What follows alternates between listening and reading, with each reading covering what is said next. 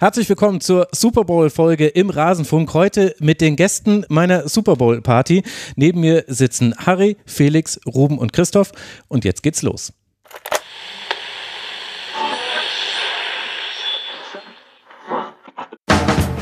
Und nun im Programm der Rasenfunk. Mein größter Wunsch war eben halt einmal äh, für den FC Remscheid Trainer zu sein dürfen. So, das ist jetzt eingetroffen. Nichtsdestotrotz, nichtsdestotrotz freue ich mich darauf. Alles zum letzten Bundesligaspieltag. Ja, totale Verwirrung ob des Intros. Das sind die neuen Rasenfunk-Intros, Christoph. Die kennst du offenbar noch nicht, obwohl du den Rasenfunk hören solltest. Schön, dass ihr eingeschaltet habt, liebe Hörerinnen und Hörer, und schön, dass ich hier eine große Runde neben mir habe. Hier sitzen Teile der Gäste der Super Bowl Party, ältere oder HörerInnen, die schon länger mit dabei sind. So ist es natürlich korrekt formuliert. Die kennen das schon dass es immer zum Super Bowl eine ganz besondere Folge gibt, die ein bisschen anders ist als sonst. Und deswegen glaube ich, solltet ihr euch auch noch mal kurz vorstellen. Christoph, du darfst anfangen, weil du bist der bekannteste von allen. Du bist jetzt schon zum siebten Mal im Rasenfunk. Warum eigentlich? Eigentlich nur, weil es bei dir gutes Essen zum Super Bowl gibt. Äh, ich dachte, du sagst, weil wir verwandt sind. Nepotismus vom Feinsten. Ja, genau. Also ich bin einer der jüngeren Brüder von Max. Im Moment, ich bin der jüngste, der einzige, einer der Brüder. Ich dachte, und der, was weißt genau, du, was ich Einer der weiß? Brüder von Max, genau. Und äh, ja, wieder mal zu Gast im Rasenfunk. Ich freue mich sehr, dass du hier bist. Äh, Ruben, du hörst den Rasenfunk schon länger. Du Ich bist höre den Rasenfunk schon länger, genau. Und ähm, bin aber heute über ähm, die Super Bowl-Einladung zu Gast. Ich finde zum es sehr ersten schön, dass Mal. du hier bist. Meine Rasenfunk und meine Podcast-Premiere heute. Es ist ganz fantastisch. Und du bist Eintracht Frankfurt-Fan, das heißt, du kannst uns später dann das Debakel, nee, ganz so schlimm war es nicht. Aber das äh, kannst Naja. du alles uns dann später erklären. Und dann haben wir noch äh, Felix äh, neben mir im Eagles-Trikot, der äh, generell sehr seltsame Fanliebschaften prägt. Ähm, meinst du jetzt Augsburg oder was? Ja. Ja. ähm, genau, ich bin froh, mich da zu sein. Ich bin zum ersten Mal im Rasenfunk, weil sonst immer irgendwelche äh, Fußballspiele äh, vor der Super Bowl Party waren und ich immer zu spät gekommen bin oder gekommen wäre. Deswegen freut es mich, heute mal dabei sein zu dürfen. Echt, war das der Grund, weil du immer im Stadion warst noch, oder wie? Ja. Ach, verrückt. Also, Augsburg spielt anscheinend immer sonntags. wirklich, ey. Ja. das sind halt die Außer internationalen dieses Teams. Wochenende, aber dazu später mehr. Dazu später mehr. Es hat sich ja angefühlt wie ein Sonntag für Augsburg. So schön war dieses Spiel. Und dann ist Harry noch hier. Harry ist vor allem da, um zu provozieren. halte ich, das halte ich für ein Gerücht. ähm, ich äh, ich, ich höre seit vielen Jahren Rasenfunk. Nein, ähm, ich habe gehört, Probleme werden besser, wenn man drüber spricht und deswegen will ich das Spiel von Bayern gegen Leverkusen heute besprechen. Genau, da habe ich eine fantastische Nachricht für dich, Harry. Das haben wir schon gemacht im Rasenfunk. Dazu ist heute schon ein Schwerpunkt erschienen. Also, liebe Hörerinnen und Hörer, es kann sein, dass wir am Ende dieser Folge auch noch kurz über Leverkusen gegen Bayern sprechen. Aber die ausführliche Besprechung, die gibt's auf jeden Fall als einzelne Sendung. Ist schon Sonntagmittag erschienen mit Steffen Meyer und Kevin Scheuren. Da haben wir das schon alles durchgesprochen. Also das könnt ihr da nochmal hören. Und wir werden uns heute tatsächlich den Rest des Spieltags erstmal primär widmen. Habt ihr jetzt mehr Fußball-Bundesliga gesehen, als ihr es normalerweise gemacht hättet an dem Wochenende? Felix, du hast ja nur, glaube ich, Augsburg gesehen. Ähm, nein, also ich gehe ins Stadion und ansonsten vielleicht Zusammenfassungen im Fernsehen. Ansonsten, ich habe ich hab mich normal vorbereitet. Mhm. Harry? Ich habe mir gestern die Konferenz angeschaut, war von der ein oder anderen Torflut dann doch überrascht, weil ich sehe ja viele Mannschaften nur zweimal im Jahr, wenn sie gegen Bayern spielen und frage mich dann, ist das den Rest des Jahres da genauso? Und es ist aber teilweise schöner, muss ich sagen. Also ich habe ich hab dann schon Verständnis, dass man sich das das ganze Jahr auch anschaut, wenn nicht bloß gemauert wird, sagen wir mal so. Bist du auch dann Fan davon, dass wenn zwei Spiele, bei zwei Spielen protestiert wird, dass es deswegen dann keine Werbeunterbrechung mehr gibt, weil die Konferenz einfach durchläuft? Ist ja schöner, eigentlich super. ist schöner vom Versetzt her. Ähm, und es gibt ja auch den Plan, dachte ich, von FIFA und etc., dass du die Spielzeit auf zwei Stunden streckst. Also wir sind, wir sind in der richtigen Richtung sozusagen unterwegs. Absolut, weil das spricht nämlich die älteren Zielgruppen an, die, die sich noch besonders gut konzentrieren können. Sehr gut, das ist jetzt die Gegenentwicklung. Ruben, hast du mehr gesehen dieses Spiel? Definitiv. Ähm, das Freitagsspiel habe ich geschaut, was ich sonst ähm, vermutlich nicht geschaut hätte. Und heute beide Spiele, also es war ein großartiges Spiel, aber ich war auch auf einer Geburtstagsfeier eingeladen, zu der ich Okay. dann später gekommen bin. Das erklärt Und natürlich. die beiden Spiele von heute hätte ich, glaube ich, auch sonst nicht gesehen. Aber würdest du sagen, dass es ein besonderer Moment in unser beider Leben war, dass wir gemeinsam diese Spiele heute gesehen haben? Definitiv. Ich glaube, ähm, damit hast du auch fast die Überleitung gemacht, aber die Fragerunde ist noch nicht fertig. Erst muss Christoph noch sagen, aber der verfolgt ja sklavisch jede Partie. Ja, ja, natürlich. Also zumindest im Rasenfunk tatsächlich. Aber ansonsten ähm, gestern die Konferenz und dann das Abendspiel. Das hätte ich, wenn ich Zeit habe, auch so angeschaut. Und heute die zwei Spiele. Ja, habe ich mir leider mal geben müssen. Man kann ja nicht immer Glück haben. Ich mag es auch sehr, dass der Videoausschnitt, den ich gewählt habe, hoffentlich funktioniert das mit dem Video überhaupt. Wir werden es, also ihr werdet es jetzt schon wissen, liebe Hörerinnen und Hörer, der sieht so aus, als hätten wir meine Pflanze noch als äh, sechsten Teilnehmer hier mit dabei. Keine Ahnung, warum ich diesen Ausschnitt gewählt habe. Aber so ist das eben. Also, wir gucken auf den Spieltag und wir beginnen mit den Spielen von heute, denn wir müssen sie aus unserem System bekommen. Hoffenheim gegen den ersten FC Köln. Am Ende endet dieses Spiel völlig leistungsgerecht, nicht mit 0 zu 0, sondern mit 1 zu 1. Max Finkgräfe verwandelt einen Freistoß ganz wunderbar. Wir alle haben es kommen sehen hier im Raum, kann man, glaube ich, so sagen. Aber dann kann André Kramaric in der Nachspielzeit noch ausgleichen und deswegen endet dieses Spiel mit 1 zu 1. Und nachdem Christoph und Ruben hier ja mit mir gemeinsam dieses Spiel gesehen haben, dürft ihr das jetzt einfach völlig durchanalysieren, wenn ihr wollt. Magst du starten? das heißt, du willst, du, willst, du willst einfach nicht drüber sprechen. Ähm, Es, ehrlich gesagt, es war ehrlich einfach ein furchtbar schlechtes Spiel. Also es ist ein Wunder, dass da zwei Tore gefallen sind, aber ich habe bei keinem von beiden Teams irgendwie ein Konzept gesehen, wie die eigentlich was machen wollen, was jetzt bei Köln, die einfach gerade auch wirklich eine sehr schwierige Situation haben, mich jetzt weniger überrascht hat als bei Hoffenheim. Bei denen habe ich natürlich nur viel die Ergebnisse gelesen in letzter Zeit und gesehen, okay, die spielen relativ viel unentschieden, wahnsinnig viele Tore fallen nicht, aber es war wirklich, also ich habe keinerlei Offensivplan erkannt. Es war wirklich einfach kein sehr schönes Spiel. wir hatten zwischendurch gewitzelt, dass ähm, Bebu der Spieler des Spiels sei, weil er an jeder Szene beteiligt war. Das waren Zwei. drei, wenn ich mich Ach so, erinnere. drei, Seine stimmt, gelbe richtig. Karte auch noch, das Foul. Ja, richtig, ja, stimmt. Ähm, also er war in jeder Szene, in jede Richtung beteiligt, in der ersten Halbzeit zumindest, bis zu seiner Auswechslung. Aber der Ausgleich kam ja dann auch durch den Spieler, der für ihn reinkam, durch Kramaric. Dadurch hat sich das quasi durchgezogen. Also was äh, kann man da noch ergänzen? Also Hoffenheim hat im 3-4-3 gespielt. Äh, Das war so eine kleinere Umstellung. Sie haben zwischendurch aber auch Viererketten-Elemente drin gehabt. Köln hat wie immer mit 4-4-2 Raute dagegen gespielt. Das heißt, du hast Platz auf den Außen. Und was, und das wollte ja, also bei Matarazzo sieht man schon immer den Gameplan oder den Matchplan eigentlich ganz gut. Nämlich, er baut aus einer Fünferkette auf, Grillitsch als Innenverteidiger und dann schieben die Außenverteidiger weit hoch. Das heißt, du hattest eigentlich zwei Spieler, die breit standen. Also sowohl quasi die Außenverteidiger, die hochgeschoben sind und vorne die Stürmer. Problem, da ist der Ball nie hingekommen. Also das ist, also es war von der Passqualität her Bundesliga at its finest, äh, war ganz, ganz schwere Kost. Äh, Köln wiederum hat das Zentrum halt dann abgedichtet und das war dann schon die erste Hälfte. Also 4 zu 4 Schüsse, 0 zu 0 Torschüsse. In der ersten Hälfte, da war gar nichts los. Und dann, ja, wollen wir noch über den Freistoß reden? Da warst du noch nicht da, Harry, oder? Du hast, du hast, doch, ach so, du bin, hast, ich bin ach zum stimmt. Höhepunkt erschienen. Felix hat quasi. ihn verpasst. Das ist schade. Felix, der war, denn Harry wird dir jetzt mal erzählen, dass der richtig schön war, der Freistoß. War ein richtig schöner Freistoß. Also man, man hat ihm eigentlich alles zugetraut, von Tiefschuss in die Mauer bis Kopftreffer bis Home Run, äh, äh, Field Goal quasi.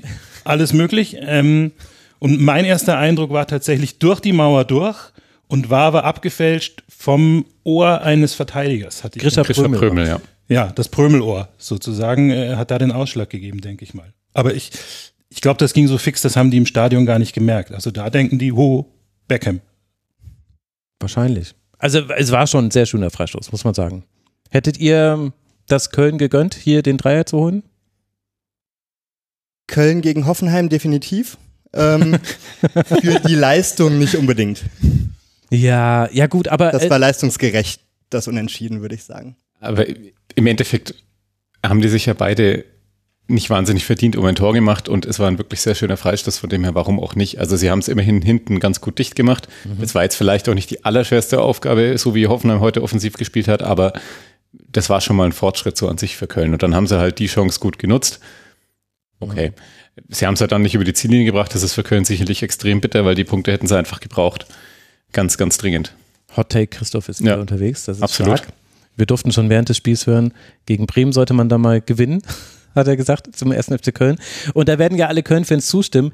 Aber muss man für Köln nicht mildernde Umstände gelten lassen? Weil die haben ja nichts. Also an Stürmern und Offensivkraft und so weiter. Also man, man muss doch sagen, bei Köln, der Punkt ist ja auch noch in Ordnung. Damit jetzt vier Punkte Vorsprung auf Mainz und Darmstadt. Also jetzt schon Two-Score-Game, wenn man so möchte. Aber also klar, wir alle haben hier Alidu angefeuert. Ich als allererstes. Äh, weil ich mir einfach erhofft habe, dass irgendwann mal irgendwas passiert in diesem Spiel. Aber man kann ja nicht davon ausgehen, dass mit der offensiven Besetzung was funktioniert. Bei Hoffenheim sehe ich das anders. Also Hoffenheim war krass. Also ich bin auch eher von Hoffenheim enttäuscht tatsächlich, weil ich habe auch während des Spiels irgendwann gesagt, dass bei Köln eigentlich dieser Punkt erstmal nicht verkehrt ist, weil man eben sich nochmal den Relegationsplatz erstmal festigt. Und so wie aktuell die Saison läuft, entscheidet sich halt wahrscheinlich eh zwischen den letzten dreien, wer halt, also das Ziel ist der Relegationsplatz aktuell. Und dann wäre es nicht, ist es ja erstmal nicht verkehrt. Aber von Hoffenheim war ich wirklich sehr enttäuscht, dass da nach vorne gar nichts geht. Ich meine, es ist auch schon die Frage, warum Kramaric nicht gespielt hat, fand ich. Ähm, aber du siehst mehr Hoffenheim-Spieler als ich. Mm, Ja, in den meisten hat er, hat er ja gespielt, wenn er fit war. Es dürfte systemisch gewesen sein, weil sie 3-4-3 flach gespielt haben, also mit Toromuncu und Stach auf den Sechser-Positionen.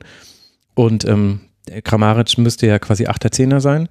Und wenn sie aber die Außenverteidiger so breit schieben, und das war aber gleichzeitig eines der Probleme, dass halt der Raum zwischen dem, zwischen der vordersten Linie und der zweiten Aufbaulinie, dass der nicht oft genug besetzt wurde. Also weil da hätte man eigentlich ganz gut reinspielen können, weil rein theoretisch spielst du bei der Raute immer über die Flügel oder kannst oft über die Flügel spielen, aber sie haben es ja immer wieder geschafft, die auseinanderzuziehen und dann so reinzuchippen. Weil Köln ja angelaufen ist, aber oft in Unterzahl. Also die sind 4 gegen 5 angelaufen, weil Hoffenheim so einen 3-2-Aufbau hatte. Und eigentlich haben sie, wäre wär da Möglichkeit gewesen, was zu machen. Sie haben es halt nicht getan. Und das ist halt ehrlich gesagt äh, das geheime Vereinsmotto von Hoffenheim in diesem Jahr. Sie haben es halt einfach nicht getan. Und leider haben wir jetzt aber die Pressekonferenz noch nicht hören können, denn Pellegrino Matarazzo, der sagt dann immer so Dinge wie, ja, wir müssen uns mal belohnen, schade, aber wenn wir erstmal gewonnen haben, dann kommen wir in, ins Rollen, dann kippt das Ganze. Und ich bin mir da ehrlich gesagt nicht mehr so sicher. Also vielleicht, wenn er meint, irgendwie so wie ein See kippen kann, dann vielleicht auch das bei Hoffenheim, aber es ist einfach, äh, ich glaube nicht, dass Matarazzo ein schlechter äh, Trainer ist, das will ich damit nicht sagen. Wie gesagt, sein Matchplan, der Plan A, man sieht immer, was er vorhat, aber das ist einfach so düster. Also, es guckt halt keiner hin, deswegen ist es, ja. Ich merke hier eine große Diskussionsfreude. Felix, magst du noch was sagen zu Hoffenheim Gut, ich habe ja nur die letzten zehn Minuten gesehen, weil ich äh, so spät gekommen bin. Ähm, mein Eindruck ähm, von Hoffenheim war das äh, Spiel, was sie auswärts in Augsburg gespielt haben. Mhm. Und das war ja auch so ein 1-1, ähm, auch leistungsgerecht damals, wenn ich mich recht entsinne. Ähm, aber sie sind auch nicht, also man sollte von einer, Mannschaft äh, mit dem Kader von Hoffenheim erwarten, äh, dass sie äh, in Augsburg also mehr, mehr versuchen, ähm, äh, mehr auf Sieg spielen. Also ich fand es halt komisch, aber vielleicht später beim Augsburg-Spiel dazu auch noch mehr dazu. Galt auch für den Gegner dieses Wochenende, dass sie für mein Gefühl nicht mehr versucht haben. Hm. Ähm, und ehrlich gesagt, das Problem war eigentlich für mich, die Erinnerung an dieses Spiel ist halt immer noch mit diesem Böllerwurf überschattet. Das hat Mhm. so im Stadion quasi alles gekillt, was irgendwelche Spielanalyse waren. Insofern ähm, wundert mich einfach. Also denke ich, da, da steckt mehr drin. Also wie die anderen auch schon gesagt haben. Äh, nur warum die das nicht äh, wirklich, also gegen vermeintlich schwächere Gegner abrufen können, wundert mich eigentlich. Ach ja, es ist ein Mirakel, aber wir haben es auch schon oft angesprochen im, im Rasenfunk. Ich glaube, wir müssen es dann nicht größer machen, als es war, dieses Spiel. Und eigentlich hat es schon sehr viele Minuten bekommen dafür, dass es so wenig äh, zu bieten hatte. Wir haben jetzt eigentlich schon fast so die Länge der Spielverzögerung mit äh, durchgesprochen. Für Hoffenheim geht es jetzt dann weiter zu Hause gegen den ersten FC Union und dann bei Borussia Dortmund und der erste FC Köln, der damit eben, wie gesagt, vier Punkte Vorsprung hat vor Mainz und Darmstadt. Der spielt jetzt dann zu Hause gegen Werder Bremen. Da hat ein weiser Mann mal gesagt, das sollten sie jetzt mal gewinnen. Weil danach Stuttgart und Leverkusen ohne Jeff Chabot, der sich die gelbe Karte geholt hat. Als er wen gefault hat, nochmal, Ruben? Bebu, natürlich, den Spieler, der an fast jeder Aktion beteiligt war. Und mehr möchtest du dazu nicht sagen? Soll ich diesen Witz jetzt wieder wiederholen? Mann, hat dir eine Rampe gebaut. Denn Chabos wissen natürlich, wer der Bebu ist und dadurch So. Sendungstitel. Check. so funktioniert es ja nicht mehr im Rasenfunk. Leider, leider. Es tut mir immer noch manchmal ein bisschen weh, aber so ist es. Also, es geht jetzt dann gegen Werder und dann eben gegen Stuttgart und gegen Leverkusen. Das sind die nächsten Gegner für Köln und damit machen wir einen Haken hinter diese Partie und blicken auf äh, die zweite Partie dieses Sonntags und die fand in Stuttgart statt. Da hat der VfB gegen Mainz 05 gespielt. Eine lange Zeit hat Mainz da eigentlich ganz gut mitgehalten. Man konnte allerdings auch sehr gut erkennen, warum Mainz 05 erst so wenige Tore erzielt hat. Das war klar zu sehen. Es gab eine sehr lange Unterbrechung, die Freddy Bobic natürlich in aller inhaltlicher Differenzierung gut aufgefangen hat, so wie man es erwartet von einem Experten bei der Zone in seinem Debüt. Aber dann kam Mittelstädt, der in der 44. Minute das 1 zu 0 erzielt hat und 44. Minute minus, also minus 15 Minus Minuten 15, ungefähr Unterbrechung. Äh, dann äh, kann Leveling eine Flanke in Ruhe annehmen, an Cassie vorbeilegen und das 2 zu 0 erzielen. Das Spiel war dann so, dass Dennis Eiketing von den 15 angekündigten Verlängerungsminuten nur 13 hat spielen lassen. Der hatte dann auch keinen Bock mehr, hat gesehen, okay, es führt hier zu nichts mehr. Undaf konnte dann in der 74. Minute auf 3 zu 0 erhöhen und immerhin Ajorg in der 76. Minute ein Tor erzielen. Das müsste jetzt das 15. sein für Mainz 05. Ich habe es gerade nicht genau vor Augen, die Tabelle. Aber immerhin hat man dieses äh, Tor noch gemacht und damit gewinnt eben der VfB mit 3 zu 1. Ich weiß jetzt gar nicht, wie ihr das Spiel verfolgt habt. Du warst, also du warst ja, wo, du warst ja der Einzige, der quasi auf etwas Wichtigerem war. Ähm, Als wir? Genau, ich war tatsächlich auf der ähm, Demo auf der Theresienwiese. Du hast Beim alle Lichtermeer. vertreten. Genau. Ich hatte auch zwei Lichter. Ich habe euch alle vertreten.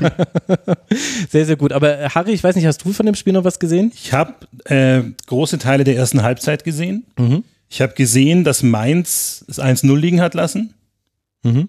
Was ärgerlich ist, wenn du die Chance bekommst gegen eine der beiden besten Mannschaften Deutschlands. Und dann äh, habe ich gesehen, Großchance Fürich. Hat er sich gedacht, wenn ich treffe, dann Fürich. ähm, und dann eben tatsächlich das 1-0 von Mittelstädt, nachdem er da von Stenzel diese Flanke bekommt, die da einmal quer durch Freund und Feind durchgeht, wo der Ball auch schon fast weg war. So ein Tor sieht man maximal einmal am Spieltag. Ja, also dass da so alles frei ist und also Ja. da war ja so viel Platz, dass ich weiß nicht, wer den Pass gespielt hat, aber der konnte dem Stenzel ja noch zeigen, wo er hinlaufen soll. Das, also das war schon ganz eindrucksvoll tatsächlich. Und dann kommt halt der Ball da einmal quer durch und dann ist passiert. Und Stenzel ist ja auch erstmal gar nicht dahin gelaufen. Also Nee, der war ja er quasi in der erst noch Rückwärtsbewegung und musste sich Ja. noch einmal umdrehen. Ja, also war nicht so gut verteidigt. Genau. Dann gleich wieder Stenzel, der einrückt, seine Position verlässt. Sowas sieht man bei uns sehr selten, muss ich sagen, bei Bayern. Und ähm, dann eben ein, ein ja, war es ein Chipball, Lupfer, wie auch immer man es nennen will, dann eben auf Leveling legt und äh, der profitiert ein bisschen davon, dass äh, nicht so richtig verteidigt wird gegen ihn. Also es steht jemand daneben und fummelt so ein bisschen rum, aber er wird weder bei der Ballannahme noch gestört, noch beim, beim Abschluss dann und dann schlägt es halt tatsächlich ein. Und dann bin ich mit der Statistik äh, sozusagen ausgestiegen, dass es zur Halbzeit einen äh, Expected Goals Wert von 1 1,21 für beide gab. Ja. Aber dann siehst du halt, es fehlt einfach dann, dass einer knipst. Sonst läuft das natürlich vielleicht anders. Also wir gehen ja die Tabelle gerade von unten nach oben äh, durch. Nicht ganz äh, genau, wir wollten ja mit den Sonntagsspielen beginnen, deswegen lass mal kurz auf Mainz blicken, bevor wir dann über Stuttgart noch sprechen. Da haben jetzt äh, Hanke Olsen, Gilavogi und Vandenberg in der Innenverteidigung gespielt. Papierlacor und Cassie davor, wobei Cassie auch links außen war. Das war ein bisschen, irgendwie hatte der anscheinend, es war so fluide oder ich habe es nicht ganz genau gecheckt. Ich möchte es nicht komplett ausschließen, war heute irgendwie besonders, das Spiel zu sehen. Aber ich glaube, Christoph Mann hat ganz gut gesehen, warum Mainz 05 da unten drin steht. Denn diese, also keins dieser Gegentore darfst du ja eigentlich kassieren. Ja, das ist richtig. Ähm, ich muss tatsächlich noch ein bisschen Abbitte leisten, weil ich beide Sonntagsspiele auf eine Stufe gestellt habe. Und äh, also Mainz, also Stuttgart-Mainz war ganz klar besser und tatsächlich hat Mainz, also ich fand den Beginn von Mainz durchaus mutig und das hat mir auch tatsächlich Spaß gemacht. Und dann hat man halt schon gesehen, naja, Stuttgart ist dieses Jahr einfach eine wirklich, wirklich gute Mannschaft. Und die haben Mainz dann ähm, relativ leicht auseinandergespielt dann doch. Aber, wie du richtig sagst, die Tore, die sie kassiert haben, waren im Grunde alle verteidigbar. Wenn sie das Tor fangen, wo Fürich alleine ins 1 gegen 1 geht, ist noch was anderes. Da muss er meiner Meinung nach quer liegen, wobei wir darüber diskutiert haben, ob nicht das dann eine Abseitsposition gewesen wäre, aber hätte ich mir da noch mal muss anschauen müssen. quer liegen. Aber er muss einfach quer liegen und dann ist es das sichere 1 zu 0. Also die Art der Gegentore, die ist tatsächlich bedenklich. Die Leistung an sich, gerade in der ersten Halbzeit, fand ich jetzt ähm, deutlich besser, wenn man sich vor allem danach jetzt ähm, Hoffenheim-Köln anschaut, die ehrlich gesagt beide schwächer gespielt haben. Ähm, und man kann gegen Stuttgart natürlich auch äh, da dann 1-3 verlieren. Stuttgart ist eine sehr gute Mannschaft. Nur ist Mainz natürlich an dem Punkt, um jetzt wieder eine Phrase zu bringen, wo das halt einfach nichts mehr, das hilft dir halt nichts mehr. Sie brauchen einfach Punkte. Und dann war es halt insgesamt doch zu wenig. 105 braucht Punkte, da haben wir was äh, gelernt. Danke. Dafür bin ich da, Max. ja. ah, ich habe zu Mainz schon so viel gesagt. In den letzten Wochen habe Angst, mich zu wiederholen. Interessant finde ich das schon, dass Jan Sievert schon Dinge probiert, also jetzt mit Papela auf der 6-8 und manchmal war er auch weit auf dem Flügel. Zum Teil hat es funktioniert, aber das ist halt das Grundproblem, dass bei Mainz halt alle Dinge gerade nur zum Teil funktionieren. Auf der anderen Seite muss man aber auch sagen, Stuttgart auswärts, eine der besten beiden Mannschaften äh, Deutschlands. Stuttgart fantastisches Viertelfinale gegen Leverkusen gespielt, knapp verloren. Es war, das war eigentlich das Topspiel der letzten Tage, wenn es eben darum geht, dass beide Teams äh, gleich äh, gut waren. Also da kann man mal verlieren und auch wenn die Tore im Entstehen glücklich waren, ich weiß nicht, Ruben, wie du siehst, aber irgendwie hätte Stuttgart sich dieses Spiel auf jeden Fall gezogen, wie man heutzutage sagt. Dass die Tore glücklich waren, weiß ich gar nicht so sehr. Ähm, ich habe ja die Anfangsviertelstunde verpasst, in der anscheinend ähm, laut dir ähm, Jessica Gangkam ein sehr starkes, sehr starkes Spiel gemacht hat am Anfang und also halt im Rahmen ähm, seiner Stuttgart und Stuttgart große Probleme hatte in der Defensive. Ähm, ich fand Mainz auch, ich fand das Spiel auch sehr ausgeglichen. Das hat ja auch der Expected Goal Wert wieder mhm. gespiegelt das 1-0 hat Mainz halt komplett den Stecker gezogen. Und wenn sich ja, eine Mannschaft stimmt. so den Stecker ziehen lässt durch eine unglückliche Verteidigungsaktion, dann ist es, glaube ich, auch ähm, unweigerlich, dass irgendwann so ein Tor fällt, mhm. wenn da, wenn das so leicht gehen kann. Ich finde aber, man hat halt auch wirklich gemerkt, dass Stuttgart jederzeit das Zutrauen hatte, dass die ihre Tore schießen werden. Und das hat man bei Mainz halt leider auch gemerkt. Mit dem 0-1 hat man gemerkt, okay, jetzt haben wir zwar gut gespielt, wir liegen jetzt trotzdem 0-1 hinten, ja. obwohl wir ganz gute Chancen hatten. Und das hat ihn so richtig den Wind aus den Segeln genommen und dann hat Stuttgart halt einfach weiter ihr Ding gemacht, was sie halt die ganze Saison hervorragend machen. Auch gegen Leverkusen gemacht haben unter der Woche. Und dann war der Carsten einfach bissen, relativ schnell mit dem 2-0. Was denkt die Runde? Harry, du das mal anfangen. Was mhm. denkst du darüber, dass Sebastian Hoeneß mit dem VfB Stuttgart so eine starke Saison spielt? Weil du hast doch Hoeneß wahrscheinlich auch noch bei äh, den Bayern Amateuren viel gesehen. Ja, äh, überrascht mich nicht tatsächlich in dem, aber ist bei mir im Kopf natürlich im Trainerkarussell drin. Ne? Okay, also musst du erläutern. Ich, also ich, ich, wenn, wenn Tuchel sagt, ich kann so nicht arbeiten, ich gehe nach Hause. Zu Mainz. Alonso sagt, ich gehe auch nach Hause. nach Madrid jetzt in dem Fall, äh, dann musst du ja irgendwen, irgendwen musst du ja holen. Und, und so wie quasi immer ein Stark auf Winterfell ist, ist vielleicht immer ein Höhnes an der Säbener Straße. Na, das, hm? das machen sie nicht. Meinst du nicht? Aber, aber der hat Geruch. ja, das stimmt. Und ich weiß, dass Stallgeruch das wichtigste Argument ist im äh, Fußball. Aber also dem älteren Hönes, seinem Onkel, war es ja schon unangenehm, dass er Jugendtrainer war. Okay. Dann nicht. Dann, aber, aber dann suche ich, nee, suche ich mir wen anderes. Ist kein aber, Problem. Aber du hast das ernsthaft erwartet, dass Höhnes, dass es so gut funktioniert. Nein, ich jetzt. Nein, wer weiß es? Also nein, hätte Stuttgart erwartet, ich vermute auch nicht. Also, ja, stimmt. Ne? Okay. Felix? Also, und das ist jetzt äh, mein, meine äh, Stelle, um Abbitte zu leisten, weil ich fand ähm, den äh, jungen Hönes als äh, Trainer der Amateure nicht sonderlich überzeugend. Ähm, ich fand, das war halt damals vor allem der starke Kader, den er hatte. Mhm. Also ich meine, er, er, stand ihm wenigstens nicht im Weg, ähm, muss, man, muss man sagen.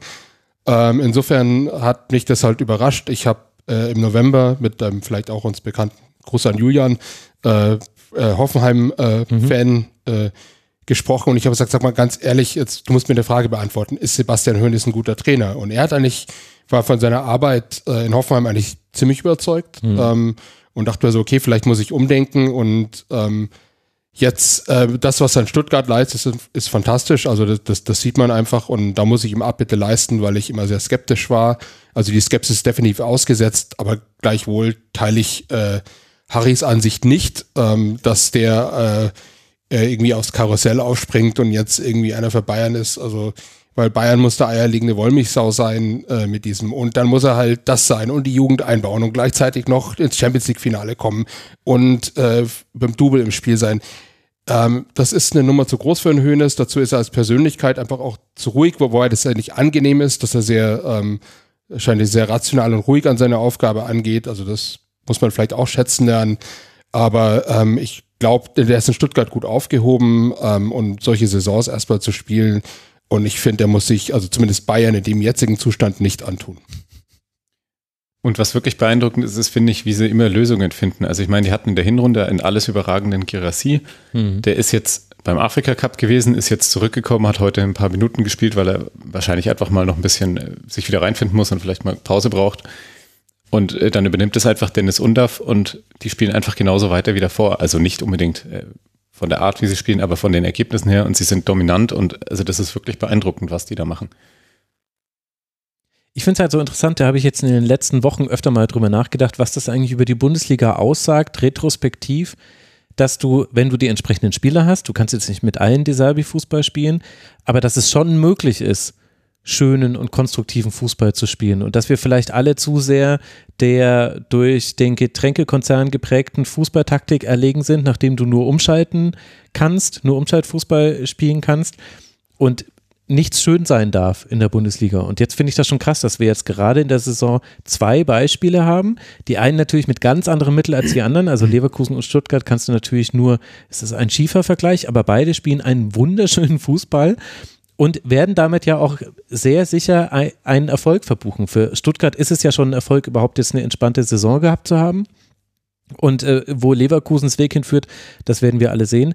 Aber wie denkt ein Dortmund-Fan darüber zum Beispiel, denke ich mir? Oder wie denkt ein Frankfurt-Fan drüber, Ruben, dass sowas auch geht? Ich finde es tatsächlich sehr schön. Wir hatten, wie du gesagt hast, sehr lange, sehr, sehr lange sehr kontergeprägten Fußball. Ich finde auch zum Beispiel, die Eintracht macht das, versucht das. Ähm, es klappt nicht immer. Ähm, und das ist schön, mal was Neues zu sehen, auf jeden Fall. Ähm, ich mag das Kurzpassspiel. Ähm, ich fände es schön, wenn, wenn sowas mehr gäbe. Also ich hoffe, dass das jetzt so eine neue Welle lostritt, dass man vielleicht dann sagt, in ein paar Jahren, die haben sich wieder mehr getraut, eben kurz sich rauszuspielen, auch mal übers Zentrum zu eröffnen, dass Positionierung einfach wieder eine wichtigere Rolle spielt. Ja, ich finde es gut. Aber das sind doch immer Modeerscheinungen. Das war doch also Kloppfußball vor, vor zwölf Jahren oder was. Ist doch auch Ball gewinnen, nach zehn Sekunden muss ein Abschluss da sein, nach zwölf Sekunden. Ja, das war noch Slomka.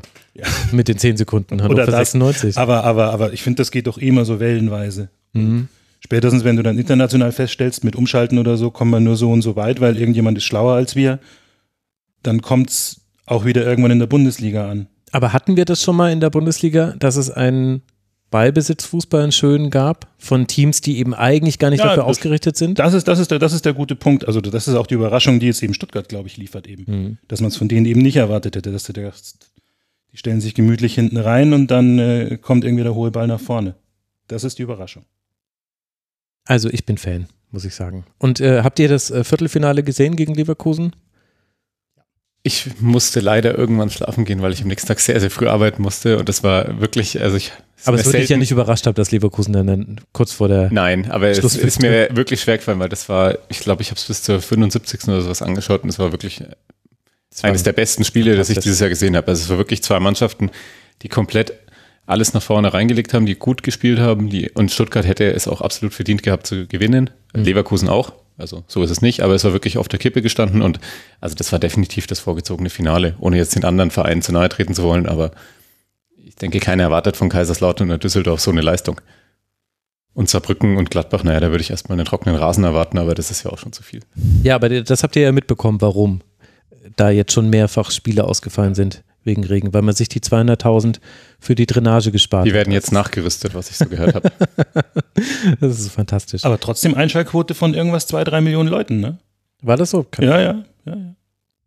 Das musst du erstmal hinkriegen. Ja. Und wir sind uns ja alle einig, dass das DFB-Pokalfinale Lautern gegen äh, Düsseldorf schon, das hätte schon was, oder? Es hätte bis. Also tatsächlich würde ich mir das schon gerne anschauen. Mhm. Aber also Leverkusen, Stuttgart, das war wirklich äh, Spiel auf höchstem Niveau. Das war richtig gut. Also meinst du, dann wären Harry und ich in unsere Kindheit versetzt, wo halt Düsseldorf und Kaiserslautern tatsächlich zu sowas fähig waren? Genau. Ja. Hatten noch die Cola-Dosen da irgendwie auf dem Schrank, da mit den Mit den Vereinswappen? Mit- mit den die kennen wir Vereinswappen sogar auch noch. Du nicht Ja, mehr, ne? Dafür, doch. Oder, ah, ja. Bei uns war es dann schon Cherry Coke. Das war, glaube ich, dann der Unterschied zu eurer Jugend. Ich überlege gerade, wann Düsseldorf mal so richtig gut war. In Kaiserslautern erinnere ich mich noch, aber Ja, nee, Düsseldorf, das ist schon, da muss man schon äh, also eher in die 80er gucken, ohne da jetzt zu tief einzusteigen. Also, Stuttgart, sehr, sehr, äh, zwar irgendwie auch bittersüße Woche, weil natürlich das Ausscheiden nervt äh, gegen Leverkusen, aber jetzt das mögliche Stolperspiel gegen Mainz 05 nicht zum Stolpern genutzt, stattdessen Punkte gut gemacht auf den FC Bayern, sieben Punkte Rückstand sind es aktuell und vor allem, es sind jetzt schon sechs Punkte Vorsprung vor Rasenballsport Leipzig auf dem ersten Nicht-Champions League-Platz und für Mainz 05 sind es eben die vorhin schon zitierten vier Punkte Rückstand auf den ersten FC Köln. Die wird man versuchen aufzuholen im nächsten Spiel. Das ist ein Heimspiel gegen den FC Augsburg für Mainz 05, während der VfB Stuttgart jetzt dann zu Darmstadt 98 reist. Und mit Darmstadt 98 haben wir ja dann gleich das nächste Team, über das wir sprechen wollen. Das ist der aktuell Tabellenletzte. Einen Punkt konnte sich äh, Darmstadt 98 gegen Borussia Mönchengladbach erspielen. Und weil wir jetzt in die Spiele reinkommen, wo ich nicht mehr genau weiß, ob ihr überhaupt was über 90 Minuten gesehen habt, wie ihr es über 90 Minuten gesehen habt, würde ich sagen, ich mache immer so eine kurze Intro. Ihr ergänzt, was auch immer ihr ergänzen wollt, oder wir machen ein Ask Max Anything und ihr fragt alles, was euch interessiert zu diesem Spiel. Wobei ich gerade merke, das könnten sehr kurze Segmente werden. Aber wir probieren das einfach mal aus. Also, Erstmal ein nicht so lustiger Fakt für alle Borussia-Fans. Fünfmal hat Borussia Mönchengladbach in dieser Saison bereits gegen den Tabellenletzten gespielt. Zweimal gegen Darmstadt, je einmal gegen Mainz, Köln und Union. Und kein einziges Mal hat Gladbach gewonnen, zweimal sogar verloren. Und jetzt ist dann die Frage, kann man dann ein 0 zu 0 gegen Darmstadt vielleicht sogar positiv sehen, indem der Expected Goals Wert zwar sehr zugunsten der Borussia ausgeschlagen hat, aber die haben auch aus äh, Situationen draufgeballert, das war irgendwann nicht mehr schön anzugucken. Also 24 zu 10 Schüsse waren es, 8 zu 1 Torschüsse, 9 Schüsse von außerhalb des Strafraums und deswegen am Ende dann ein 0 zu 0. Will jemand von euch etwas dazu sagen? Das hat sich gleich so tadelnd angehört. Wollt ihr was dazu wissen? Ja, also ich gebe zu, nachdem ich äh, Konferenz angeschaut habe, ähm, die Konferenz war nicht so oft. Was, warum denn das? Ja. Und äh, meine Notizen beschränken sich tatsächlich auf Rocco Reitz auf der Bank, Mhm. weil ich das tatsächlich überraschend fand. Ähm, Dabei wäre es vielleicht, eine reizvolle Aufgabe gewesen, gegen Darmstadt zu spielen. da reden wir einfach mal drüber. Ähm, aber vielleicht hat er einfach mal eine Pause gebraucht. Ansonsten, also bei dem Spiel ist ja einfach nicht viel passiert, was ich so gesehen habe. Wie gesagt, war halt auch nur Konferenz. Also immer, wenn, wenn ich in der Konferenz hingeschaut hatte oder hingeschaltet wurde, war irgendwas mit Jordan. ähm, Ja. Entweder habe ich mir notiert, 45. plus 7. Minute, Jordan Field Goal Versuch aus 8 Metern. Mhm, das war die beste Chance. Dann äh, 16 Minuten Nachspielzeit, erste Hälfte, quasi komplett für Jordans Verletzung genutzt. Und, und das war es eigentlich. Also mehr wird dann nicht. Mehr habe ich nicht notiert, so leid es mir tut. Hack sehr aktiv habe ich mir noch aufgeschrieben. Es war gemischtes Hack. Also er hatte auch passive Phasen. Also würde ich habe mir kon konkret habe ich mir auch geschrieben, Hack sehr aktiv, aber schlimme Frisur. Aber Stark. Das ist das, was ich mir erwarte. Also, Jordan ist aber ein interessanter Punkt, weil Jordan ist ja sehr wichtig für das Aufbauspiel von Borussia Mönchengladbach, denn sie wissen ja nicht so wirklich, was sie gerade immer tun wollen. Aber die Option, Jordan anzuspielen, der entgegenkommt und mit dem Rücken zum Tor den Ball annimmt und dann verteilt, das haben sie wirklich in der ersten Hälfte viel gemacht. Das Ding war nur, Darmstadt hat sich da 0,0 locken lassen. Also normalerweise wirst du verfolgt dann oft von einem Innenverteidiger oder wenigstens einer der sechs übernimmt. Darmstadt hat sich einfach gedacht, wir kümmern uns nur um die Ablage, weil selbst wenn du dich umdrehst, hast du noch 20 Meter bis zum Tor. Deswegen hat das nicht funktioniert und ich würde aber auch sagen, dass die Verletzung von Jordan dann, und dann kam ja Player rein, dass das durchaus äh, Gladbach geschadet hat und gezeigt hat, wie wichtig dieses Element im Spiel schon ist bei Gladbach. Ansonsten war der Aufbau von Gladbach spektakulär. Man hatte zeitweise sieben Spiele in der eigenen Hälfte für den Aufbau gegen Darmstadt 98, die kein hohes Angriffspressing gespielt haben. Darmstadt 98 hat gestellt mit so einem 2-1 gegen den Ball. Also Melem konnte wieder spielen auf der 10 für Darmstadt, das ist natürlich extrem wichtig. Hat man auch gemerkt, Melem hat es in einer Szene geschafft, hinter die 6 zu kommen, hinter Kone und Neuhaus müsste es gewesen sein. Da kommt dann die einzige Chance in der zweiten Hälfte her, beziehungsweise sie hatten zwei Chancen dann in der äh, zweiten Hälfte. Das war so eine Situation, aber ansonsten war Melem vor allem eben die Eins hinter der Zwei. Und die haben aber nur gestellt. Und die haben immer erst angefangen zu pressen, wenn der Ball auf den Flügel ging. Und dann hat Gladbach oft schon versucht, den Ball irgendwie auf Jordan zu spielen oder halt dieser Klassiker lang auf den Außenverteidiger, das ist sowieso totaler Quatsch, das haben die halt einfach zugepresst und dann ging es wieder über die andere Richtung.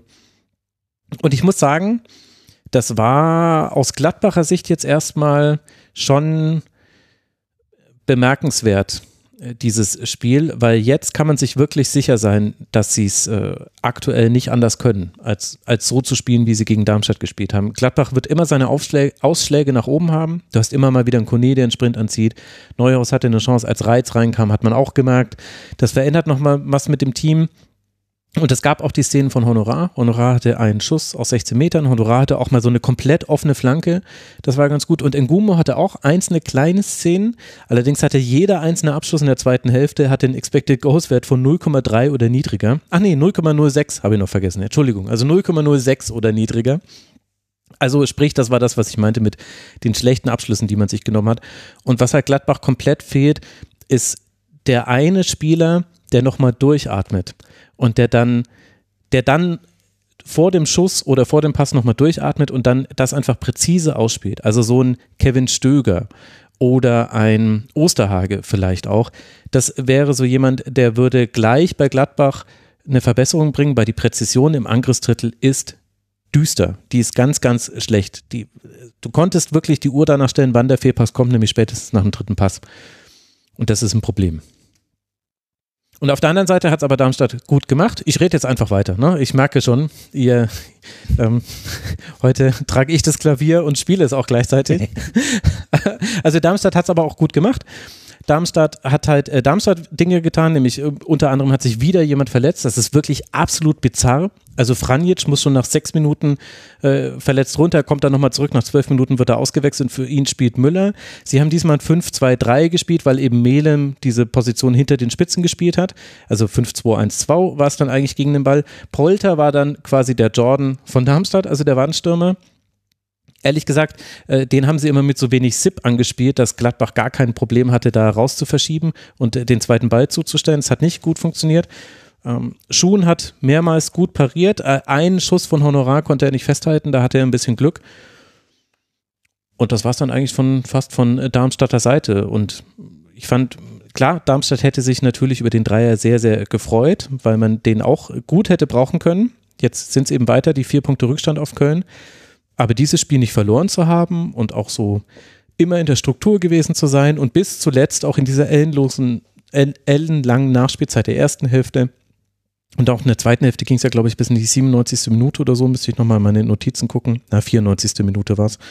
Aber sie haben bei den vielen Ecken, die es gab, gut äh, verteidigt. Einziges Problem ist Rückraumverteidigung. Das hat Darmstadt aber schon die ganze Zeit. Und mein Verdacht ist inzwischen, dass Thorsten Lieberknecht sagt, ist okay, wenn jemand vom Strafraumrand schießt, weil wir haben ja acht Spieler im eigenen Strafraum, die blocken den schon irgendwie weg. Und so war es dann auch.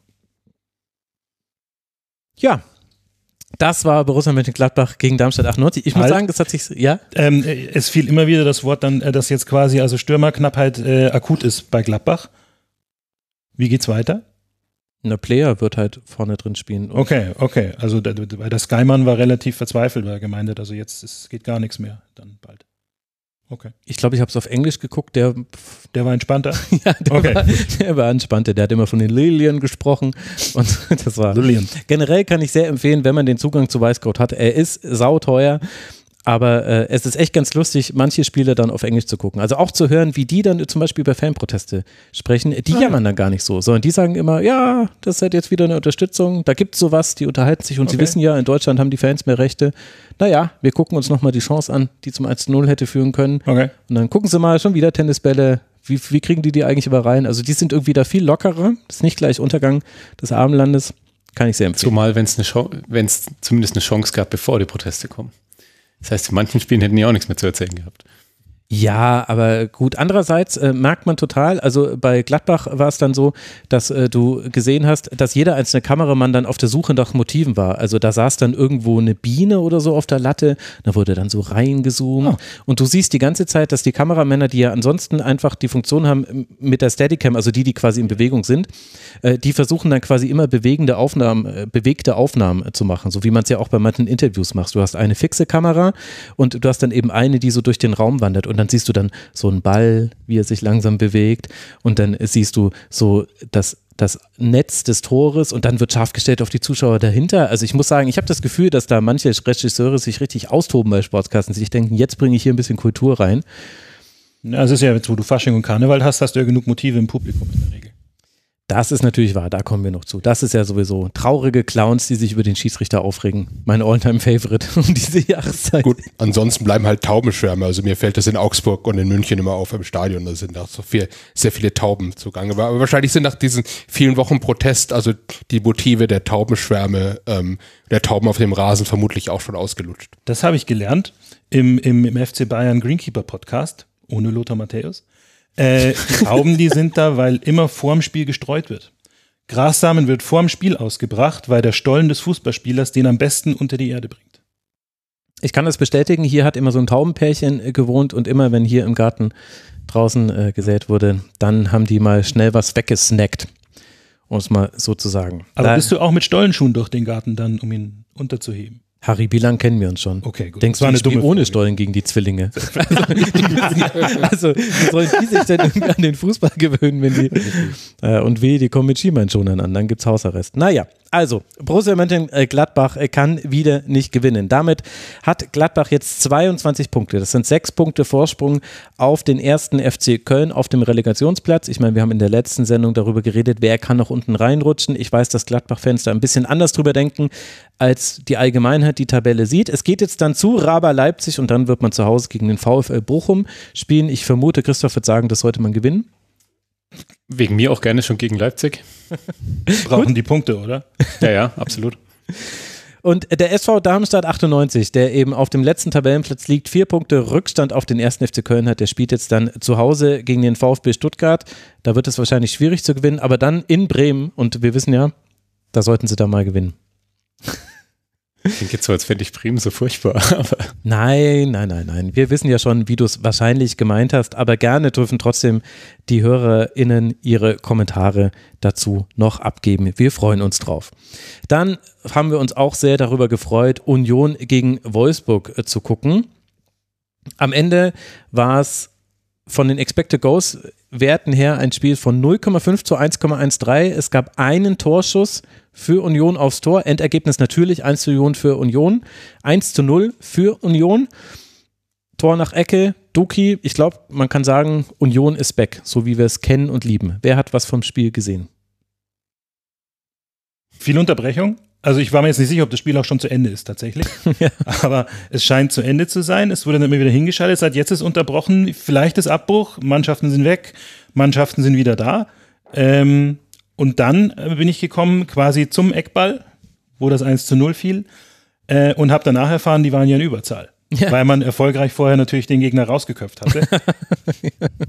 Was natürlich eine erweiterte Taktik ist, die so vielleicht nicht jeder auf dem Schirm hatte.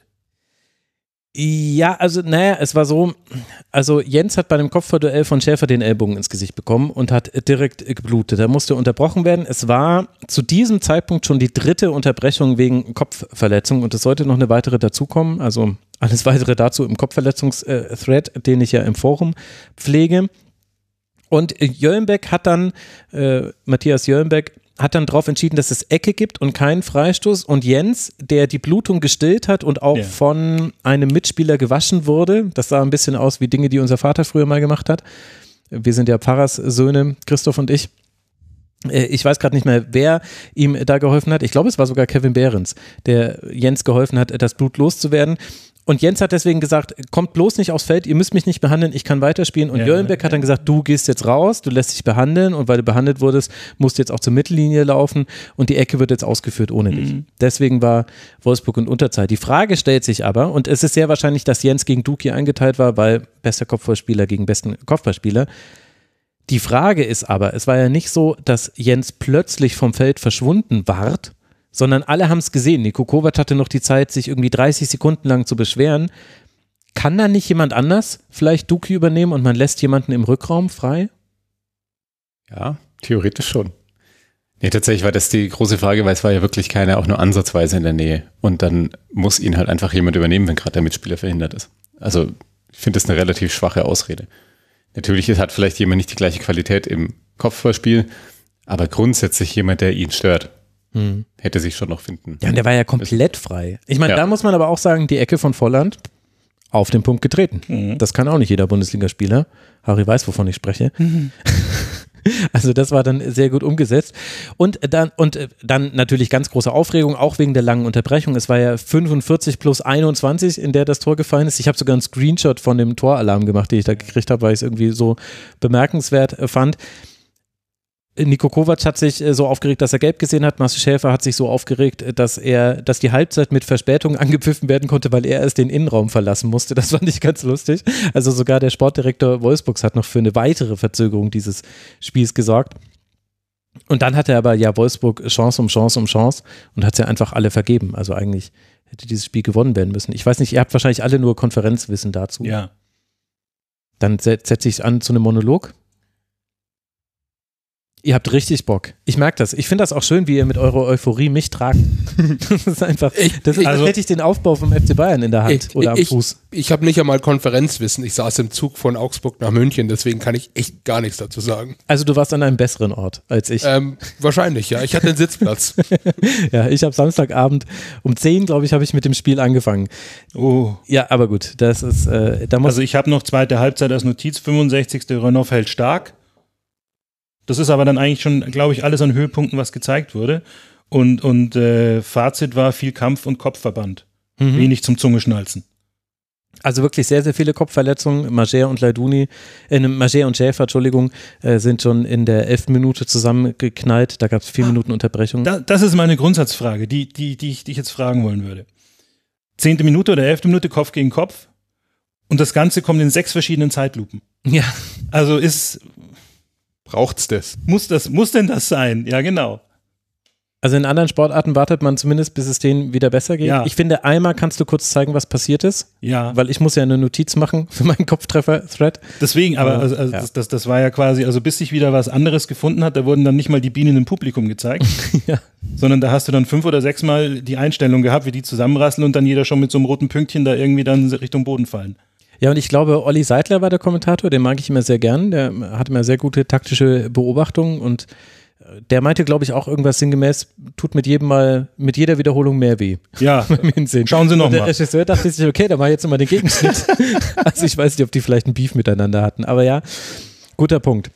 Also ich finde, man muss es vielleicht nicht sechsmal zeigen, aber da ist es mir sehen, halt was passiert auch, ist, ah, will ich schon. Logisch, also aber da da dann halt immer komplett in den Himmel zu filmen, finde ich auch, zumindest, wir reden jetzt nicht von einem, der mit einem Herzinfarkt zusammenbricht oder sowas, sondern Mhm. ein relativ spielüblicher Vorgang und dann will ich schon sehen, was passiert ist. in brauche jetzt keine Nah Ja. ich brauche keine Nahaufnahme des spritzenden Bluts, da gebe ich dir recht, aber Mhm. den Zweikampf an sich. Spritzendes Blut, da sind wir auch schnell beim VfL Wolfsburg. Nach neun Sekunden haben sie den ersten langen Ball geschlagen. Das war absolut fantastisch. Aber das Ding ist, ich bin ja sehr gut darin und sehr schnell darin, Wolfsburg zu kritisieren und auch völlig zu Recht, weil sie ganz, ganz fürchterliche Spiele diese Saison schon hatten.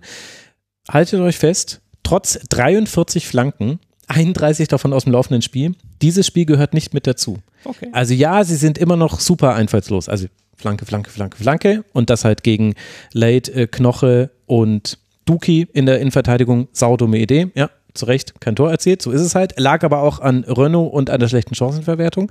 Aber generell hat das äh, Wolfsburg eigentlich ganz gut gemacht. Paradis ist ein bisschen abgefallen auf dem linken Flügel, aber Mager auf rechts hat gut funktioniert. Mir gefällt der eingerückt noch ein bisschen besser, aber okay. Das ist eine Grundsatzentscheidung. Äh, hatte ja eine sehr gute Chance nach Doppelpass mit Wind und generell die Einbindung von Jonas Wind ist einfach sehr, sehr gut. Jonas Wind ist halt nicht mehr nur der Abschlussstürmer, sondern er ist ganz oft derjenige, der eine Chance vorbereitet. Er hat auch eine halbwegs gute Chemie mit äh, Kevin Behrens, aber vor allem mit, mit Mayer. Und da muss eigentlich ein Tor fallen. Also Wolfsburg hat eindeutig hier was liegen lassen und zwar nicht nur einen Punkt. Ich finde, dass von Union so wenig offensiv kam, dass man da davon sprechen kann, dass Wolfsburg das eigentlich sogar gewinnen muss. Das heißt, in dem Spiel jetzt mal mit der Klammer, du, du fängst das Tor in Unterzahl, ich finde trotzdem musst du es nicht kassieren. Aber fand ich Wolfsburg eigentlich ganz okay und sie waren vor allem in einer Disziplin deutlich besser als Union und das war bei den Kopfballduellen. Im Spiel dachte ich mir schon, ist ja verrückt, dass sie jedes Kopfballduell gewinnen. Es war dann nicht jedes, aber 35 zu 22 gewonnene Kopfballduelle, 9 zu 3 im gegnerischen Strafraum. Und das habe ich bei, bei dieser Innenverteidigung auch von Union so ganz selten gesehen. Arnold hat da auch ganz gute Standards geschlagen. Manchmal, manchmal macht er so komische Unterschnittdinger, die zu lange in der Luft stehen, das ist wurscht. Aber eigentlich war Wolfsburg gar nicht so schlecht in diesem Spiel. Also im Vergleich zu den letzten Spielen, zu vielen der letzten Spielen, finde ich, war das eine Verbesserung. Ist halt dann ärgerlich, dass man das dann verliert, aber. Die vier Spiele davor haben sie unentschieden gespielt, oder? Die vier Also haben- ja. Sie, aber das ist die völlig falsche Formulierung. Sie haben sich nicht belohnt, Christoph. Das ist aktuell das Unwort auf allen Pressekonferenzen. Also Mhm. dieses Wochenende konnte ich es leider nicht sehen. Äh, hatte ich äh, keine Zeit für, weil ich den Schwerpunkt jetzt Sonntagvormittag ja schon aufgenommen habe. Aber das ist eigentlich das, was die meisten Trainer aktuell sagen. Es tut mir vor allem leid für die Mannschaft, weil die Jungs haben sich nicht für den Aufwand belohnt. Da verdrücke ich mir immer ein leises Tränchen, dass ich mir denke, Mensch, die Leistungssportler sind so viel gelaufen und haben sich nicht belohnt. So ist es eben. Aber wer sich belohnt hat, ist Union Berlin. Im ersten Spiel wieder mit Nenad Bielica an der Seitenlinie. War auch äh, interessant zu sehen, nach Abpfiff, Tränen in den Augen. Also dem hat das wirklich viel bedeutet. Da merkt man auch nochmal, was auf ihm an Druck wahrscheinlich gelastet hat die letzten Tage. Wir haben ja im Schwerpunkt letzte Woche auch über Union und über ihn gesprochen. Er hat wieder mit Ball eine Viererkette spielen lassen. Gegen den Ball war es eine Fünferkette. Kral war derjenige, der dann rechts außen gespielt hat. Wäre ich persönlich nicht drauf gekommen. Fand ich auch nicht so gut. Aber äh, Trimmel war ja zum Beispiel auch äh, nicht verfügbar. Also Trimmel, Vogt und Hammerer waren ja alle gesperrt. Trimmel deswegen in sehr, sehr schickem Jackett auf der Tribüne und dann später auch bei Sky in der Halbzeit. Also ich wäre nicht auf Kral gekommen, aber er hat es eigentlich okay gemacht. Es ging viel über die Flügel. Großens hatte einzelne gute Momente, aber halt sehr, sehr wenig, sehr, sehr wenig aufs Tor. 65 Ballverluste auch in der eigenen Hälfte. Also Aufbauspiel ist immer noch nicht so doll bei Union und letztlich dann haben sie es Renault zu verdanken und eben den vielen klärenden Aktionen, Duki mit neun, Knoche mit neun, äh, nee, Knoche mit sieben, Late mit sieben, Kedira mit fünf, also die haben halt einfach alles rausgeklärt und dann hat halt Wolfsburg die nächste Flanke geschlagen und dann haben sie es wieder rausgeklärt und äh, die Bälle flogen wie Tennisbälle durch die Luft. Habt ihr eine Meinung zu den Protesten und wie sich das jetzt gewandelt hat? Vielleicht ist das das Spiel, wo man das ganz gut thematisieren kann. Ähm, darf ich da vorgreifen, ähm, auf, äh, weil ich ja in Augsburg im Stadion war. Und ich fand eigentlich, dass die Augsburger Fanszene da einen ganz guten äh, Mittelweg gefunden hatte. Und zwar, es gab äh, vor dem Spiel eine Choreo äh, mit einem großen Banner irgendwie, wir lieben Fußball, aber wir hassen, was aus ihm wird. Und äh, so kleinere Banner mit also tatsächlichen Kritikpunkten. Und dann kam eben ein großes Banner unten Wechsel, ähm, ein anderer Fußball ist möglich, er muss nur gewollt sein und dann eben Vorschläge, was das bedeutet.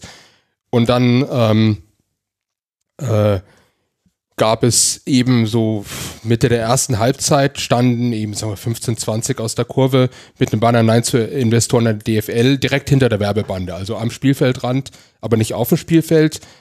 Ähm, und ich habe es erst gar nicht bemerkt, weil das Spiel weiter lief und dann flogen vier Tennisbälle. Dann wurde kurz unterbrochen, vielleicht für zwei Minuten. Die Aufmerksamkeit war auf dem Banner. Ähm, Es kam eine kurze Durchsage, wir haben Verständnis, aber bitte geht aus dem Innenraum. Aber schon bevor sie wieder weg waren, das Ganze hat vielleicht fünf Minuten gedauert, schon bevor sie wieder weg waren, lief das Spiel weiter. Und ich dachte eigentlich, das ist ein ganz gut, also man hat die Aufmerksamkeit von allem Stadion auf die Aussagen, also gelockt.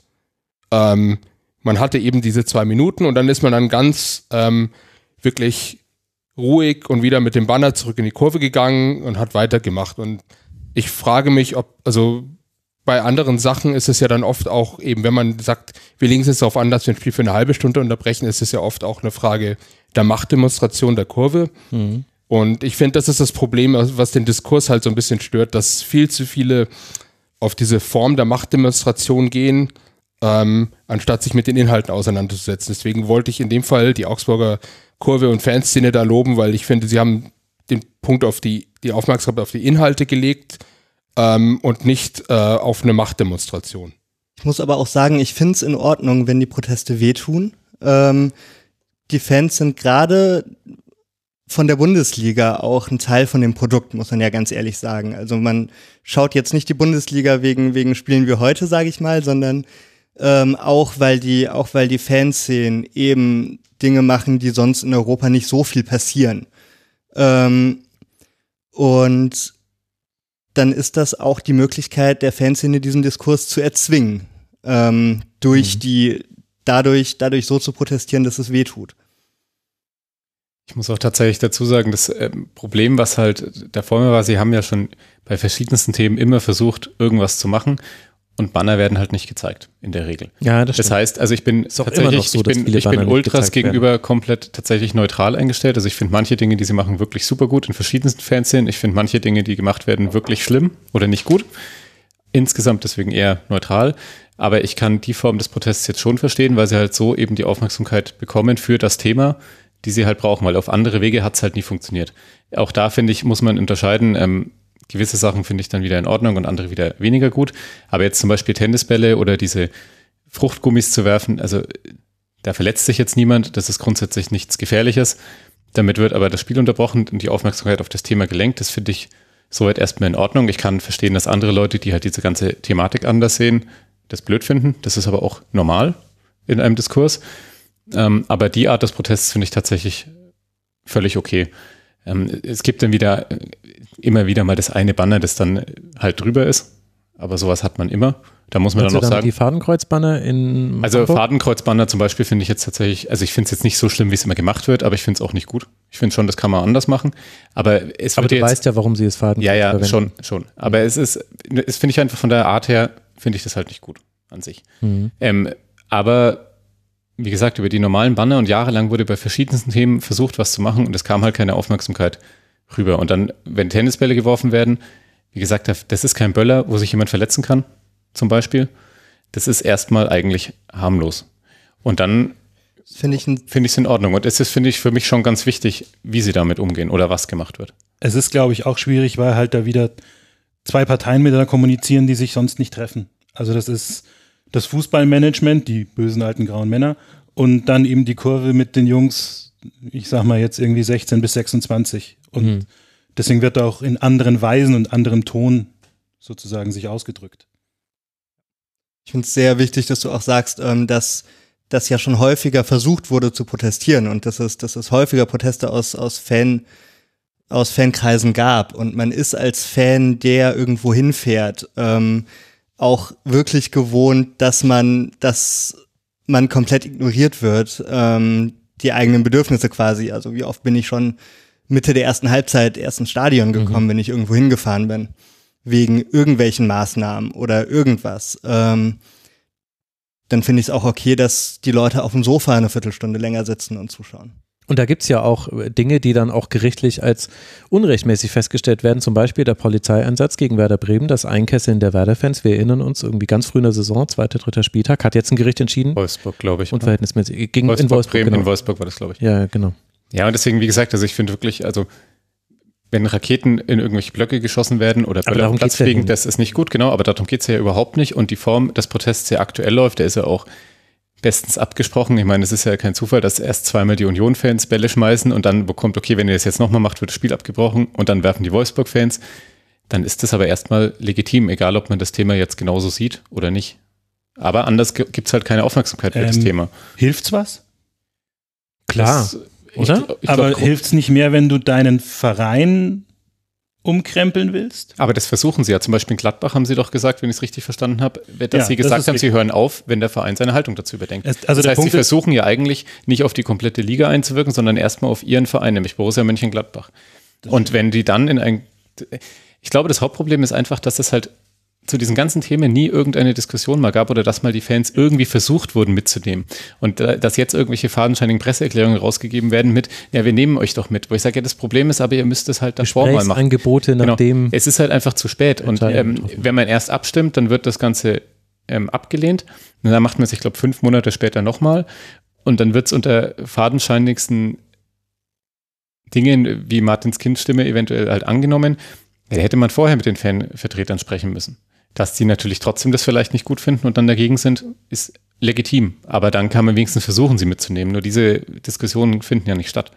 Und du merkst ja an der Art und Weise, wie jetzt über die Fanproteste berichtet wird, dass er wirklich ganz offensichtlich viele Menschen komplett ahnungslos sind, was diese Themen angeht. Und dann glaube ich auch, dann muss der Protest vielleicht auch ein bisschen deutlicher sein als zum Beispiel in Augsburg, wobei ich extrem enttäuscht bin, lieber Felix, dass du nicht erwähnt hast, dass auch ein Klappstuhl in Augsburg aufs Feld oder in den Innenraum geworfen wurde. Ach, das war das. Ich habe, ja, ja. ich habe ihn nicht gesehen, aber ich habe Auch es nicht. gelesen in einem Artikel. Ich habe äh, dieses Spiel Ja. nicht in Real Life gesehen und habe mir dann erlaubt zu skippen. Äh, immer 30 Sekunden da vorne. Aber du siehst ja an der Kommentierung von Expert, ja, Experten, braucht man nicht äh, gendern, und auch äh, von Kommentatoren äh, und zum Teil ja auch von dann Leuten, die in der Halbzeit dazu befragt werden, dass die ganz grundlegenden Dinge, weshalb protestiert wird, noch nicht verstanden werden von Menschen, die im und um den Fußball herum arbeiten.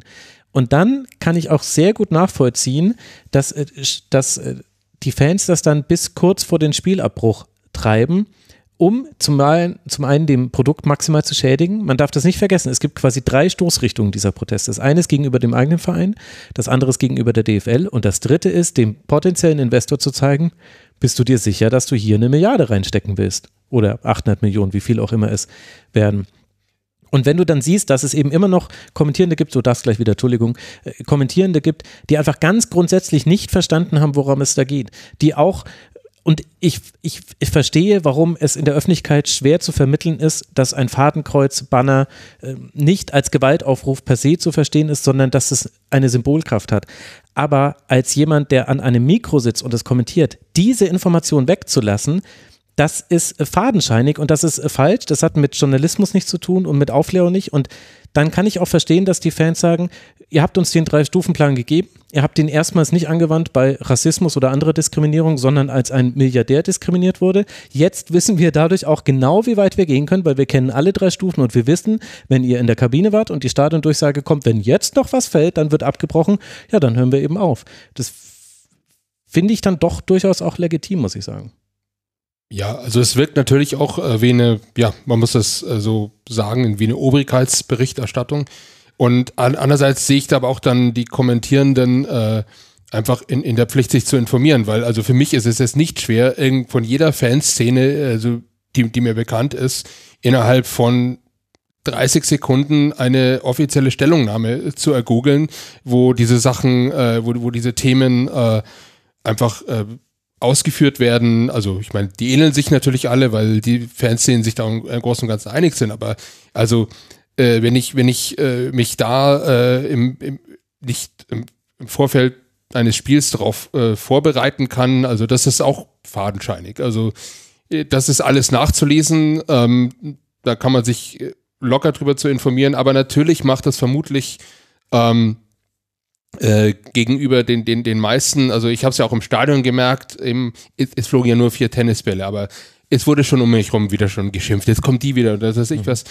Ähm, ich, ja, das da- ist natürlich ein interessanter Ja, Punkt. Wann aber- verliert man die Masse? Mhm. Genau, also und, und für mich ist es halt so, ich, ich finde es auch legitim. Ich finde es manchmal, okay, klar, ähm, eben, da sind wir auch wieder bei den Ultras. Ich mag manchmal diese eben dieses Grenzen ausloten von Ultrabewegungen nicht, sondern ich finde, ich bin dann halt eher der, der, der eher so ähm, am, am, am Sachlichen ist, aber klar, vielleicht hat man den Boden des Sachlichen einfach schon zu weit verlassen, um, um zu äh, äh, äh, aber aber wie gesagt, dann äh, es, ich kann mich auch erinnern, dass irgendwelche, dass es in Augsburg irgendwelche vom Stadion äh, von der Kurve irgendwelche Handzettel ausgegeben wurden irgendwann im November zu der also zur Information. Also sagen wir es mal so, also es hätte sich jeder wirklich informieren können. Also es ist einfach ein, ein, ein Nichtwollen des Informierens und dann findet diese verbale mediale Eskalation statt und wo sagen, wo, wo sich die Leute mehr um die Form des Diskurses äh, aufregen, anstatt tatsächlich in den Diskurs zu gehen. Also alle regen sich über die Form des Diskurses auf,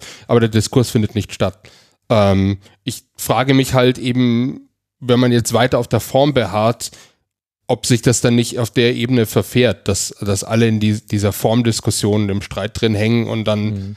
ist immer auch alle wieder nicht weiter.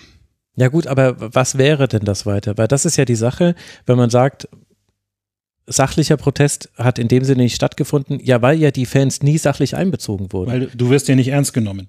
Ja, es heißt ja wirst nicht genau, die ja. DFL sagt ja immer, im Grunde, auch in der neuesten Pressemitteilung von der DFL steht drin, ja, die checken es halt einfach nicht. Es tut uns hatten- ja leid, dass Also das es ist nicht ja, checkt. die Diskussion ist ja hier bekannt, weil wir hatten das im, im anderen Rahmen ja hier mit Bayern und Katar. Also Mhm. Das ist ja, ne, wo du auch sagst, ja, aber hier Protest und da haben wir Gründe für. Ja, nee, ist geil. Wir machen das mit Katar.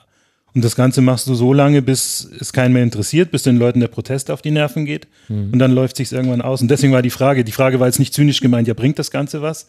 Sondern die Frage ist, lässt sich davon jemand beeindrucken oder sitzen die das einfach aus? Ja, das Problem ist, dass äh, du da wahrscheinlich auch gar nicht auf einen gemeinsamen Nenner kommen kannst, weil halt Das ist halt eine die Ja-Nein. Fanszenen haben da halt eine komplett andere Sicht auf den Fußball allgemein und Ja. wie weit wollen sie gehen und die Vereine sagen halt auch oder die EFL sagt, ja, wir müssen international konkurrenzfähig bleiben. Ob das jetzt damit zu machen ist, ist jetzt die nächste Frage natürlich, aber da wird es wahrscheinlich keinen so richtig gemeinsamen Nenner geben. Trotzdem kann man halt Sachen auch einfach, also vielleicht gibt es ja eine, eine Art der Beeinflussung oder man kann gewisse Sachen besprechen, aber ja, wenn man nie irgendwen mitnimmt, braucht man sich auch nicht wundern, wenn es einfach eine richtig breite, äh, breiten Gegenwind gibt. Und es muss ja noch nicht mal ein Mitnehmen der Fanszene sein, ein aktives Mitnehmen. Also das wäre natürlich, wäre natürlich der, der Wunsch. Aber ähm, die Art der Abstimmung, dass die nochmal geheim gemacht wurde und ähm, allein das ist ja ähm, problematisch, dass da anscheinend, scheinbar, vermutlich ähm, entgegen der Interessen des Vereines Mhm. abgestimmt wurde, mindestens eines Vereins. Und vor allem das Ding ist, und das ist ein bisschen schade, dass über das eigentlich Grundsätzliche äh, jetzt gar nicht mehr diskutiert wird. Das eigentlich Grundsätzliche ist nämlich auch nicht die Investorenentscheidung und das eigentlich Grundsätzliche ist nicht mal 50 plus 1, auch wenn man das meinen möchte. Das eigentlich Grundsätzliche ist, dass die Bundesliga nicht attraktiv ist. Und da können wir ganz viele Gründe drin finden und da gehört aber die fehlende Wettbewerbsfähigkeit des deutschen, des nationalen Wettbewerbs mit dazu. Und das ist ein Problem. Es ist einfach super, super langweilig. Und das zweite Problem ist, dass die Vereine so auf Kante wirtschaftlich genäht sind, dass sie diese Milliarde, die sie ja eigentlich hätten, nicht jetzt für was anderes verwenden können, weil sie die zukünftigen Einnahmen zum Teil schon verkauft haben oder zumindest verplant haben. Wenn die Vereine eine, ich glaube, um 1,25-prozentige erhöhte Abgabe ihrer Einnahmen an die DFL wenn das sie schon an die Grenze treibt dessen, was sie noch tun können, dann zeigt das vor allem, wie schlecht wirtschaftlich die Vereine aufgestellt sind. Und deswegen brauchen sie ja einen Investor. Ansonsten könnten die das locker selber finanzieren. Und das sind aber die, die grundsätzlichen Probleme, die dahinter stehen, dass die Bundesliga, so wie sie wirtschaftlich aufges- aufgestellt ist, und man kann das begründen. Es gibt Gründe, warum das so auf Kante genäht ist. Und du musst auch nicht als Unterhaltungsunternehmen irgendwie drei Monatsgehälter äh, äh, jetzt im Cashflow ständig zurückhalten. Also es ist schon, man kann das schon erklären, aber grundsätzlich sind einfach in der Summe die Bundesligisten so schlecht finanziell aufgestellt, dass sie nicht mal 800 Millionen oder sagen wir erstmal, im ersten Schritt sind es ja erstmal 300 Millionen, dass sie die nicht abzwacken können. Dabei haben sie die, weil sie kriegen eine verdammte Milliarde. Und das ist das eigentliche Grundproblem. Und da ist auch eine Unehrlichkeit vieler Vereine ihren Mitgliedern gegenüber drin. Das habe ich jetzt schon häufiger gehört. Selbst bei Vereinen, die dagegen gestimmt haben, ist es zum Teil so, dass sie das eigentlich finanziell gar nicht machen dürften. Und sie es vielleicht sogar aus dem Kalkül heraus gemacht haben, wir rechnen damit, dass es trotzdem durchgeht. Das war im Frühling noch ein bisschen anders als jetzt im Winter. Die geheimen, aber dass, die, dass diese Abstimmung geheim war, das hat nicht nur Martin Kind genutzt, der sehr wahrscheinlich entgegen der Interessen des EV abgestimmt hat. Und das ist natürlich dann ein 50 plus 1 Thema. Aber das ist das eigentlich dahinterliegende. Und dass darüber so wenig gesprochen wird, ich verstehe, warum die Vereine daran kein Interesse haben, aber das müsste man eigentlich mal tun. Ich wünsche mir eigentlich von den organisierten Fanszenen, dass die alle bei ihrem Verein nachfragen, wie viel der zukünftigen Einnahmen habt ihr denn eigentlich schon jetzt verkauft und könnt vielleicht deswegen nicht mehr diesen Betrag aufbringen. Zum Glück wissen wir in Obergiesing, dass externe Investitionen alles, alles, alle Probleme lösen können. Sind, sind, sind, wir sind uns also einig, weil dann würde ich mein Protestmaterial jetzt nämlich weglegen. Ich war vorbereitet. ich hätte, ich hätte, ich hätte geworfen. Fände ich Golfbälle jetzt deutlich weniger lustig als Tennisbälle, wenn ich an Oliver Kahn Ja, in Moment, Freiburg aber er ist denke. Harry Kane-Freund. Okay, Ja. ich wollte nur mal sagen, Also, also, Harry da, hat jetzt hier gerade Weil- weil ich sieben ja- Golfbälle auf den Tisch gelegt. aber weil, weil ich ja vorhin noch gesagt habe, Tennisbälle, ja, das tut ja kein weh, so ein Golfball ist vielleicht wieder Aber wenn du jetzt noch einen Klappstuhl holst, dann bin ich wirklich beeindruckt. Also muss dieser Podcast nicht unterbrochen werden. Nein, also Das wäre eure Möglichkeit gewesen, aufs Klo zu gehen. Selber schießen. also es ist ein komplexes Thema und es wird auch noch bleiben, aber man muss sagen, Props an die Hartnäckigkeit der Fans, äh, Props auch an die Art und Weise, wie manche Stadionsprecher, also Christian Arbeit gerade bei Union, der sich dann hingestellt hat und gesagt hat, äh, und ich sage euch noch, und ich muss das sagen, sollte jetzt nochmal es zu einer Unterbrechung kommen, also die auch sehr deutlich klar gemacht haben, dass man damit umgehen kann. Und man muss ja letztlich auch sagen, alles friedlich, du hast es ja auch eingangs gesagt. Und es ist ja erstmal nichts passiert. Man kann sich darüber ärgern, dass ein Spiel irgendwie eine halbe Stunde länger dauert, dass das für die Sportler nicht so toll ist, verstehe ich. Andererseits, ich habe auch einen Kommentator gesehen, will ich jetzt nicht beim Namen nennen, äh, gehört, äh, der hat dann so gesagt, oh Gott, hoffentlich verletzen die sich jetzt nicht am Muskel, wo ich mir gedacht habe, meine Güte, die haben doch schon gerade 20 Minuten Sport gemacht. Ja, aber sich deswegen müssen Minuten sie, aber man weiß ja, dass sie auch von Stuttgart nach Basel fliegen müssen, weil das sonst für die Regeneration schädlich ist, wenn man im Bus sitzt. Ja, aber das ist ja nur die Nationalmannschaft und die hat es durch viele Erfolge wirklich gerechtfertigt. Christoph. aber, also Man weiß auch schon, man recht. weiß auch, dass schon Papierkügelchen Spiele entschieden haben. ja, genau, genau. Also, Wobei ich aber den Eindruck habe, dass der ein oder andere Moderator auf Sky jetzt schon mal so ein bisschen, ne, so ein bisschen ungeduldig wird beim Protest. Wir wollen doch Fußball sehen. ja, ja, ja, das ist, äh, Ich kann das ja auch verstehen, dass man irgendwann auch davon genervt man weiß ist. ja auch nicht, was man sagen soll. Aber genau, und du, du musst Aber ja auch versuchen, halt eine halbe Stunde zu überbrücken, in der nichts passiert. Und äh, es ist, kann nicht jeder Günther Jauch sein. Ja, aber das wäre doch mal die Möglichkeit, sich mit den Fakten zu beschäftigen, die hier gerade Genau, Genau, Da aber möchte das ist, ja, das ist ja das Problem. Da möchte ich das Freitagsspiel loben, ähm, in dem in der Pause dann sehr lange auch darüber geredet wurde, warum die Fans nicht begeistert sind von dem Investorendeal. Okay. Das hat mich tatsächlich positiv überrascht. Ja, und manchmal gibt es auch Kommentatoren wie Mario Rika, der, der dann vielleicht auch den Experten ein bisschen einfängt. Hm. Wenn Benny Laut dann, also ich verstehe auch, dass man davon genervt ist. Hey, ich hatte das auch, dass ich, ich überlege jetzt immer, ich muss ja 15.30 schaue ich ja zwei Spiele live und dann alles andere real live. Und ich habe einmal habe ich äh, Pech gehabt und habe halt eins dieser ellenlang unterbrochenen Spiele gehabt. Äh, ach ja, genau, das war aber gar nicht Protest, das war Bochum gegen Stuttgart mit der Zaunfahne. Ja. Ey, und dann saß ich da 45 Minuten und wusste ja auch nicht, okay, ich kann jetzt ein anderes Spiel anfangen, sondern da habe ich mir, und inzwischen suche ich mir die Spiele so danach aus, ah, nee, Union auf gar keinen Fall, das gucke ich auf jeden Fall real life. Und, und Augsburg, da habe ich mich relativ sicher gefühlt, dachte ich mir, die machen nicht lange und so. Also ich, ich verstehe auch die Genervtheit, weil mich selber ist Heimspiel auch kann man live gucken. Und tatsächlich in, in Augsburg wusste man auch, dass aus der Gästekurve nichts kommt an Protest. Ja, da bist du safe. Da, da, da, da kommt. Ehrlich gesagt, das habe ich mir im Stadion halt gedacht, weil ich im Kopf so, ja, welchen Zug erwische ich denn äh, nach Hause? Und äh, äh, da saß ich auch dran mit dem so, okay, die äh, Augsburger machen jetzt was, aber aus der Gästekurve wird nichts kommen, also kann ich das schon mal abziehen. Ja, und ganz interessant zu sehen, die ZuschauerInnen haben sich aber zum Teil schon drauf au- eingestellt. Ich äh, schwöre mit euch, als der erste Tennisball geflogen ist äh, bei Union, habe ich die ersten gesehen, die aufgestanden sind, um sich Bier zu holen. Also die sofort wussten, geil, ich habe jetzt eine Viertelstunde total entspannt. Also wer weiß, wahrscheinlich finden wir raus, es kurbelt den Umsatz an und die und irgendwann stellen die Wir gehen jetzt auf Vereine. Drittel. Wir gehen jetzt auf Drittel. Ja, zwei stark. Pausen dazwischen. Mehr Würstel, mehr Bier. Es wird alles ganz fantastisch. Win-win. Win, win, win, win. So, wir waren ursprünglich beim Spiel Union gegen Wolfsburg, aber diese kleine Wolte hat sich gelohnt. Union hat gewonnen, das ist ganz wichtig, denn wie viele Punkte Vorsprung hat Union? Na, wisst ihr es auswendig? Nein, natürlich nicht. Fünf Punkte Vorsprung auf den ersten FC Köln hat Union jetzt, denn das waren die Punkte 19, 20 und 21, die man gegen Wolfsburg geholt hat. Das ist jetzt natürlich schon ein ganz angenehmes Pölsterchen und für den VfL Wolfsburg bleibt man bei 23 Punkten. Das ist ein Punkt mehr, als man in der Saison gehabt hat, in der man am Ende auf den Relegationsplatz gelandet ist. Was, wenn wir betrachten, dass der VfL auf Rang 12 liegt, auch etwas über den Tabellenkeller aussagt. Ich habe nicht durch die letzten Saisons äh, durchgeklickt, dass da zwei so abfallen und dann der dritte nur 16 Punkte hat. Das gab es tatsächlich zu diesem Zeitpunkt schon lange nicht mehr. Normalerweise haben wir da schon 20er Punktzahlen gehabt in den allermeisten Spielzeiten. Für Union geht es jetzt dann zum, zur TSG Hoffenheim und dann wartet zu Hause Heidenheim und der VfL Wolfsburg wird jetzt zu Hause gegen Borussia Dortmund spielen und dann bei Eintracht Frankfurt. Und Frankfurt ist doch auch ein perfektes Stichwort, um jetzt über das Spiel zu sprechen von Frankfurt gegen nämlich Bochum, denn die kommen in der Tabelle jetzt dann schon bald als nächstes. Wir haben zum Glück jemanden hier sitzen, der uns das in aller Ausführlichkeit erzählen kann.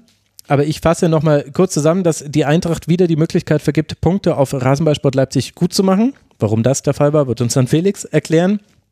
In der 14. Minute ging man sogar noch in Führung. Da hatte man das Gefühl, nach einem schlechten Beginn, jetzt ist es gedreht. Aber schon in der 17. Minute kann Bruschinski ausgleichen. Und Bochum hat generell in jeder Phase des Spiels, selbst wenn man viele Chancen zugelassen hat, und das war in einer Phase der zweiten Hälfte so, es gab immer wieder die Situationen, in denen Bochum sich befreit hat und seinerseits wieder Torchancen erzielt hat. Und deswegen war es am Ende ein 1 zu 1, mit dem man vielleicht sogar leben können muss als Eintracht Frankfurt-Fan, was ja schon Teil der ganzen Misere ist. Wie schätzt du die Lage da ein? Ich habe es vorhin schon, schon angedeutet. Die Eintracht hat jetzt ähm, in den Spielen gegen die letzten vier Mannschaften, das sind für die Diva vom Main natürlich die schwersten Spiele, ähm, fünf von zwölf möglichen Punkten geholt. Das ist ja eigentlich schon eine, eine, Eine fette Beute, quasi. Ähm, ja, tatsächlich, das Spiel hat ähm, mit Personalmangel gestartet. Also wir hatten Kevin Trapp mit Hexenschuss, ähm, Nielsen Kunku und ähm, du hast die Notizen, Verzeihung. Ich glaube, Fünf weitere Koch- Änderungen steht genau, da bei mir. Fünf weitere Änderungen. Auf jeden Fall sehr viel ähm, Personalmangel. Ähm, Sascha Kalajdzic mit, mit der Geburt des Kindes. Ähm, Mhm. Aber zum Glück kam Oma Mamouche zurück und tatsächlich war es für mich so, dass ich dachte, ähm, jawohl, jetzt gerade ironischerweise gerade in dem Moment, in dem der Kommentator sagte, die Eintracht spielt nach vorne nicht nicht souverän zusammen, da muss irgendwie was zusammenkommen, kommt dieser wunderbare Konter über Götze auf Shaibi oder Chabi, wie wir vorhin festgestellt haben, ähm, rein auf Mamouche, der das auch wunderbar vollendet. Ähm, prima, prima 1-0-Führung und ich habe schon gedacht, yes, das ist es. Jetzt ist ähm, die Eintracht wieder normal, jetzt sind wir wieder gut, haben diesen Bayern-Fluch ähm, besiegt, den wir auch das letzte Mal nach einer 5-1-Führung hatten, dass danach eine ganze Weile lang sehr maue Spiele kamen. Ähm, und dann kommt direkt im nächsten Angriff der Ausgleich und das Spiel ging so weiter wie die letzten Spiele auch. Ähm, nur mit besseren Chancen. Das wollte ich gerade sagen. Tatsächlich Also, ist es auch so, dass die, ich weiß gar nicht, woher ich die Statistik habe, ähm, aber tatsächlich ist es so, dass die Eintracht anscheinend ähm, in Expected Goals überperformt hat ähm, und, und nicht so viele Chancen generiert hat, aber die Chancen, die sie generiert hat, dann ähm, ganz gut verwandelt hat. Mhm. Ähm, und das war auf jeden Fall gestern nicht zu sehen im Spiel gegen Bochum. Da waren sehr viele, sehr gute Chancen dabei, ähm, die einfach auch kläglich vergeben wurden, muss man sagen. Das Pacho nach ärgerlich. Freistoß, Chaibi einmal nach Querpass von Etikette. Wie hat dir Etikette gefallen? Man hat ja schon gemerkt, das hat allein schon im Stadion was verändert, dass er kam. Ja, sehr gut. Der war sehr schnell, sehr wuchtig, hat, ähm, hat Gefahr reingebracht. Ähm, es ist schade, dass er anscheinend mit so einem Fitnessdefizit kam, dass er jetzt auch im zweiten Spiel nur ähm, einen kürzeren Einsatz bekommen hat. äh, Mit der Aussage, dass sie, dass sie ähm, ihn auf keinen Fall über 45 Minuten in der Liga bringen können. Ähm, Schon das ist schon horrend, wie, wie wundert mich auch ein bisschen, dass die Bundesliga anscheinend so einen Unterschied hat oder ähm, dass die Spieler dann bei PSG nicht mehr mittrainieren, wenn sie nicht zur ersten Mannschaft gehören. Vielleicht auch das oder, oder beides zusammen. Aber ähm, was ich gesehen habe, hat mir auf jeden Fall Lust auf mehr gemacht. Also wenn er fit wird, ausreichend fit für die Eintracht oder für die, für die erste Liga, dann ähm, bin ich doch durchaus, durchaus begeistert von dem, von dem Transfer. Der soll mal bei uns bei Bayern mittrainieren, da weiß der. Da ist im Training richtig was los. Trainings sind die richtig mutig, spielen richtig toll nach vorne. Aber äh, du wirst ja auch wahrnehmen, dass die Stimmung zu kippen droht. Ich habe jetzt sogar, ich glaube, beim Kicker einen Artikel gesehen, äh, wo äh, drin stand, jetzt entgleitet es Topmöller so langsam. Kannst du es nachvollziehen? da muss ich ganz ehrlich sagen, ich kann es nachvollziehen. Wir haben als Eintracht-Fans jetzt eine ähm, jetzt wilde Saisons hinter uns gehabt mit, ähm, wenn wir jetzt nur die letzten drei Jahre anschauen, mit Spielen in Barcelona, mit Spielen in, mit dem Europapokalsieg in Sevilla, mit Champions League als erste Mannschaft direkt qualifiziert, ähm, nach der, also als erste Mannschaft direkt aus der, aus der Runde ins Achtelfinale qualifiziert, aus der Vorrunde.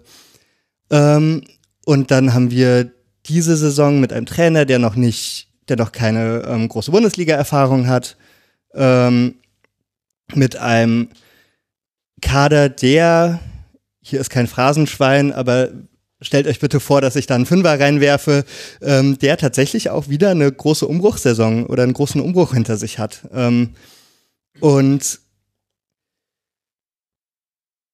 da ist natürlich viel Luft draußen. Ich habe das Gefühl, ähm, die Eintracht ist auch eine Mannschaft, die viel über, die viel über Mentalität kommt oder die viel über Willen kommt. Ähm, widersprecht mir bitte nicht. Ich habe natürlich immer gerne das Gefühl als Fan, dass ich so ein bisschen mit beitrage und die Eintracht-Fans sind natürlich ja auch ähm, bekannt dafür, ihre Mannschaft mit anzufeuern. Ähm, und vielleicht ist auch bei den Fans manchmal die Luft raus, dass es dann gegen Bochum und gegen in den Spielen davor gegen Köln, gegen Darmstadt, das sind natürlich Spiele, die sportlich dir nicht den Antrieb geben. Ähm, ja. Aber ja. Ich finde es schwierig zu sagen, dass das, dass das jetzt, also ich merke, dass die Stimmung schwierig ist. Ich kann es persönlich nicht nachvollziehen, weil ähm, wir hatten es auch vorhin, du hattest ja auch vorhin angesprochen, dass die, ähm, dass die ähm, Bundesliga zurzeit ähm, viel schönen Fußball spielt und ich finde, da mhm. gehört die Eintracht auf jeden Fall dazu. Zum Teil ähm, ist das meiner Gesundheit nicht förderlich, wie, ähm, wie schön das Kurzpassspiel von hinten rausgeht. Aber das klappt ja relativ häufig zum Glück. Ähm, und das ist sportlich ein Schritt nach vorne. Ähm, das ist, wir stehen, die Eintracht steht auf Platz 6 das ist eine ähm, punktmäßig, Punkte aus, Punktausbeutsmäßig. Ist das eine, ist das eigentlich eine starke Saison auf dem Papier?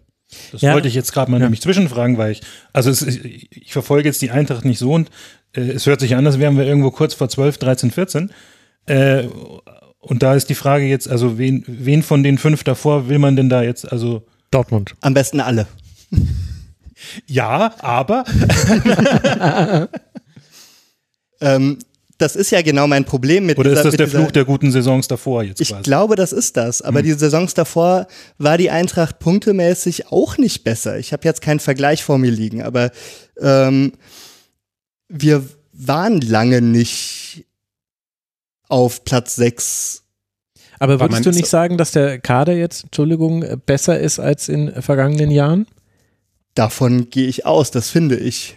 Ja. Definitiv. Aber ähm, und ist das nicht Hinweis darauf, woher es kommt? Also, weil ich habe das Gefühl, die Frankfurt-Fans, und das ist völlig okay, weil so denkst du als Fan, die bewerten Frankfurt nach dem Potenzial, was man hat. Und das Potenzial ist enorm mit den Spielern. Und das, was wir sehen, ist aber halt die Realität, dass Potenzial eben zum einen nicht gleichbedeutend ist mit aktueller Form und dass Dino Topmöller schon auch noch Probleme hat, hier gewisse Dinge anzustoßen. Also über die erste Pressinglinie, Linie 1 überspielt man, Linie 2 kommt man immer, von Linie 2 dann vorne ins Angriffsdrittel. Wenn Götze mal so ein Pass schlägt, ist es gut, oft genug verteilt er aber den Ball links und rechts flach und es geht gar nichts vertikal.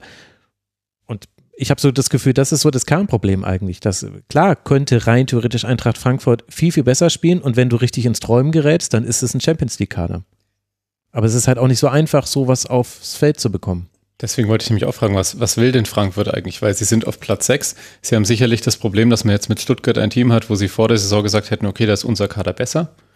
Jetzt stehen Aber die natürlich vor einem, weil Stuttgart, also. genau, Stuttgart spielt einfach eine hervorragende Saison. Jetzt sind die vor ihnen, okay.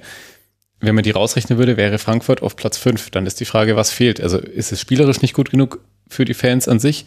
Oder haben sie wirklich gesagt, man muss um die Champions League mitspielen? Weil an sich, sage ich, aus, hatte Frankfurt halt jetzt einfach wirklich ein paar hervorragende Overperform-Jahre. Und sie stehen ja gut da. Sie sind im Kampf ums internationale Geschäft. Mit Perspektive auf, dass die Mannschaft sich grundsätzlich weiterentwickelt. Oder sagt man, man fehlt, es fehlt die Weiterentwicklung an sich und deswegen ist man so ein bisschen unzufrieden. Da bin ich ja eben der Meinung, ich sehe die Weiterentwicklung. Und ähm, man muss auch sehen, dass viele, dass die Mannschaft relativ frisch zusammengewürfelt ist. Also gerade im Sturm. Ähm, mit dem Last-Minute-Transfer von Kolomoyani ähm, hat man schon tausendmal erwähnt. Mhm. Äh, mit einer ersten Saisonhälfte, die eigentlich ohne nominellen Stürmer stattfand. Ähm, also Kurzeinsätze von Gangkam natürlich, aber ähm, dann hat Mamouche die Rolle übernommen und hat sie sehr stark übernommen. Ähm, aber er ist kein Neuner klassischerweise. Und ähm, die Neuner, die jetzt dazu kamen, oder vor allem der Neuner, ähm, ist einfach noch neu. Hm. Oder die, ja, die beiden Neuner. Also, Kalajdzic und Etikette. Genau. Also ich muss sagen, bei diesem Spiel jetzt gegen Bochum, da verstehe ich äh, die Kritik total. Äh, Weil äh, das war, das Problem gegen Bochum war an beiden Enden des Feldes zu sehen. Also das Pressing war so locker, dass Bochum, Bochum hat immer das Gleiche gemacht. Innenverteidiger, Außenverteidiger, Außenverteidiger, Innenverteidiger, Innenverteidiger, Innenverteidiger und irgendwann Pass auf Riemann. Riemann nimmt den Ball noch an, er schlägt es gar nicht mit dem ersten Kontakt, sondern nimmt den Ball noch an, weil es läuft eh kein Frankfurter durch, hat einmal irgendwie äh, einer von denen gemacht, ansonsten gar nicht. Und dann spielt er den Ball über diese Pressinglinie hinweg und er hat das halt wirklich gut gemacht. Das kann halt Riemann auch sehr gut. Also sprich, dieses Pressing hatte überhaupt gar keinen Zugriff und dann ist es auch wertlos und diese wilden Szenen, die es gab, dass dann Bochum eben auch viele Chancen hatte, die kamen ganz oft aus solchen Situationen heraus. Es waren nicht mal irgendwelche wilden Konter, sondern es hat sich angefühlt wie ein Konter, weil einfach mit einem gechippten Ball fünf Spieler aus dem Spiel genommen wurden. Und das ist, das ist schlecht. Also entweder machst du intensives Pressing, dann machst du gut, dann muss aber auch jemand durchlaufen auf Riemann. Das heißt, du bist eigentlich in Unterzahl, das heißt, du musst das Spielfeld ab, abkappen, also du musst quasi im Bogen anlaufen. Kann man alles machen. Oder du lässt es und wartest im Mittelfeld. Du wirst irgendwann den, den Ball schon gegen Bochum bekommen. Das, das war das eine Problem. Und das andere Problem war, Bochum selber hat ja auch nicht perfekt gespielt gegen den Ball. Deswegen war es so ein wildes Spiel. Und es gab nicht nur diese eine Drangphase in der zweiten Hälfte, sondern es gab immer wieder die Möglichkeit auf schnelle Umschaltsituationen, weil ja bei Bochum die Außenverteidiger oft weit nach vorne gehen. Und da war Frankfurt bräsig. Und ich muss sagen, ich gebe dir bei allem recht, was du gesagt hast. In dem Spiel kann ich aber den, den Frust nachvollziehen, denn eine, Hälfte, eine erste Hälfte gegen Bochum mit 1 zu 7 Schüssen. Da stimme ich absolut zu. Also das Spiel und die letzten Spiele, ähm, seien wir ehrlich, auch Köln war natürlich krass. Köln war, Köln war ganz übel, davor das 1-0 gegen Mainz war Ja, auch Mhm. Frustrierend. Ähm, 2-0 gegen Darmstadt Geführt hergeben und- mhm. ist, kann man auch nicht machen. Ähm, allerdings sind es die Tabellenletzten und die Eintracht hat immer das Problem in den Spielen, in denen sie Favorit ist, am Ende ähm, schlechter auszusehen. Hm. Und gegen Mannschaften, die das Spiel machen wollen, ähm, eben genau das gut zu machen. Das Spiel kaputt zu machen, selber zu übernehmen auch. Ähm, Hm. Und sobald man aber sich hinten reinstellt oder auch, oder auch einfach ähm, sagt, okay, spielt mal, zeigt mal, was ihr könnt, dann fangen sie an zu stolpern und nervös zu werden. Und das, das finde ich nämlich ist ein interessanter Punkt, weil da sind wir nochmal beim Unterschied zwischen Potenzial und Realität. Keiner, kein einziger der sehr, sehr potenziell tollen Spieler, die Eintracht Frankfurt gerade hat, zeigt das regelmäßig. Nicht mal der Heilige Gral. Ja, okay, der musste sein, ich gebe es zu. Aber, aber zum Beispiel, also äh, Larsson muss verletzt raus. Ich bin so froh, dass es ein Etikette, ich bin so froh, dass es sein Etikette-Wortspiel von vorhin nicht wiederholt hat. Ich habe Angst, wieder dabei zu stolpern. ja, das kann ich mir sehr gut vorstellen. Außerdem, das verlangt die Etikette, dass man das nicht immer wieder macht. Kannst du knicken, was? Ah, Felix, war stark. So, so, wie ein Klappstuhl ums Eck kommt er da. Aber, also, Larsson muss verletzt raus. Dann kommt Van de Beek rein und man denkt sich, mega geil. Das ist, das ist das neue Eintracht Frankfurt, super, jetzt geht's ab und so weiter. Aber Van de Beek spielt aktuell noch nicht so, wie man hofft, dass er spielen würde. Und dann natürlich liegt da auch eine Verantwortung bei Dino Topmöller. Und ich fand auch den Ansatz, ähm, Ende der ersten Hälfte war das so ein 4-3-3 gegen den Ball. Oh, ey, da lässt du schon, weil du weißt ja, dass Bochum dann aufrückt und dass sie dann in den Achterraum reinströmen von allen Seiten, all die Osterhages und Stögers, die sie da haben und so. Das musst du dann schon wollen mit einem Sechser. War auch nicht ganz so geil. Gab es aber in der zweiten Hälfte auch nicht mehr. Aber gleichzeitig ist es doch auch so, Donny van de Beek oder Danny van de Beek, Danny, Donny, ich bin gerade verwirrt. Donny, glaube ich. Donny, danke. Soweit ist es schon gekommen. Aber er kommt rein und er spielt nicht wie das Versprechen, was er ist, sondern er spielt wie ein Spieler, der jetzt noch eine Weile braucht, sich zu akklimatisieren. Und dann wird es halt auch schwierig für Dino Topmöller, weil wen soll er denn bringen? Er muss ja diese Spieler bringen. Ich sehe, ich habe ich hab mich in eine, in eine Sackgasse reingesch- äh, reingeredet. Äh, Sie haben auch im, in Überzahl aufgebaut, deswegen haben sie sich da ganz gut durchspielen können. Das fand ich noch interessant. 4-2er-Aufbau war das gegen 2-3 von Bochum.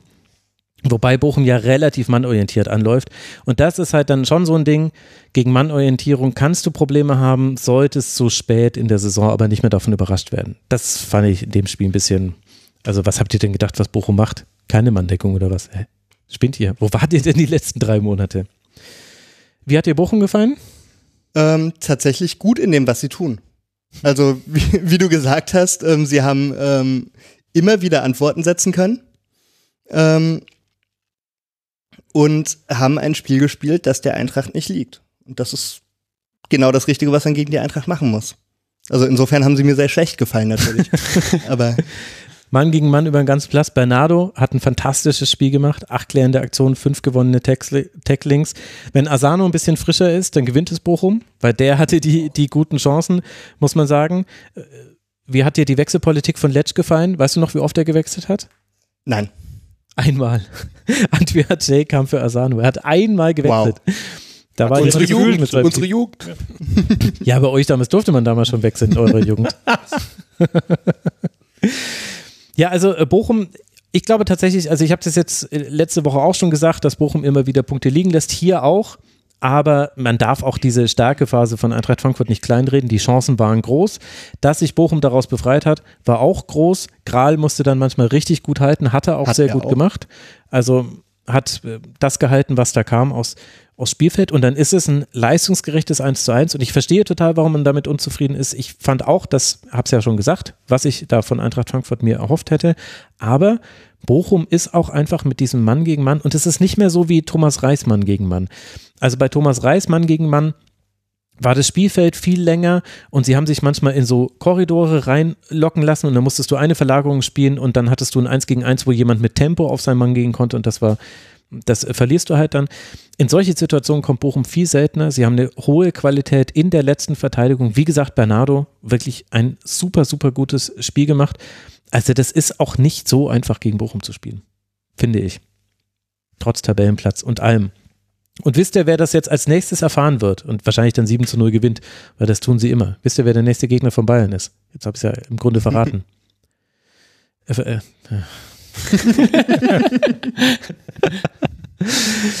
ja, Bochum rate ich mal. Danke, Ruben. Genau so wollte ich es nämlich auch äh, formulieren. Habe ich alle gelingt. Also jetzt zu Hause gegen Bayern wird es für Bochum weitergehen, für Eintracht Frankfurt gegen Saint-Gilloise und dann beim SC Freiburg. Ich weiß jetzt nicht, ob das jetzt dann besser ist für Frankfurt. Ich hoffe mal. Aber ähm, sie stehen nicht hinten drin. Sie sind nicht, sie sind keins der letzten vier Teams, keins der letzten fünf Teams. Das heißt, ähm, das ist wieder ein Team, das der Eintracht liegt.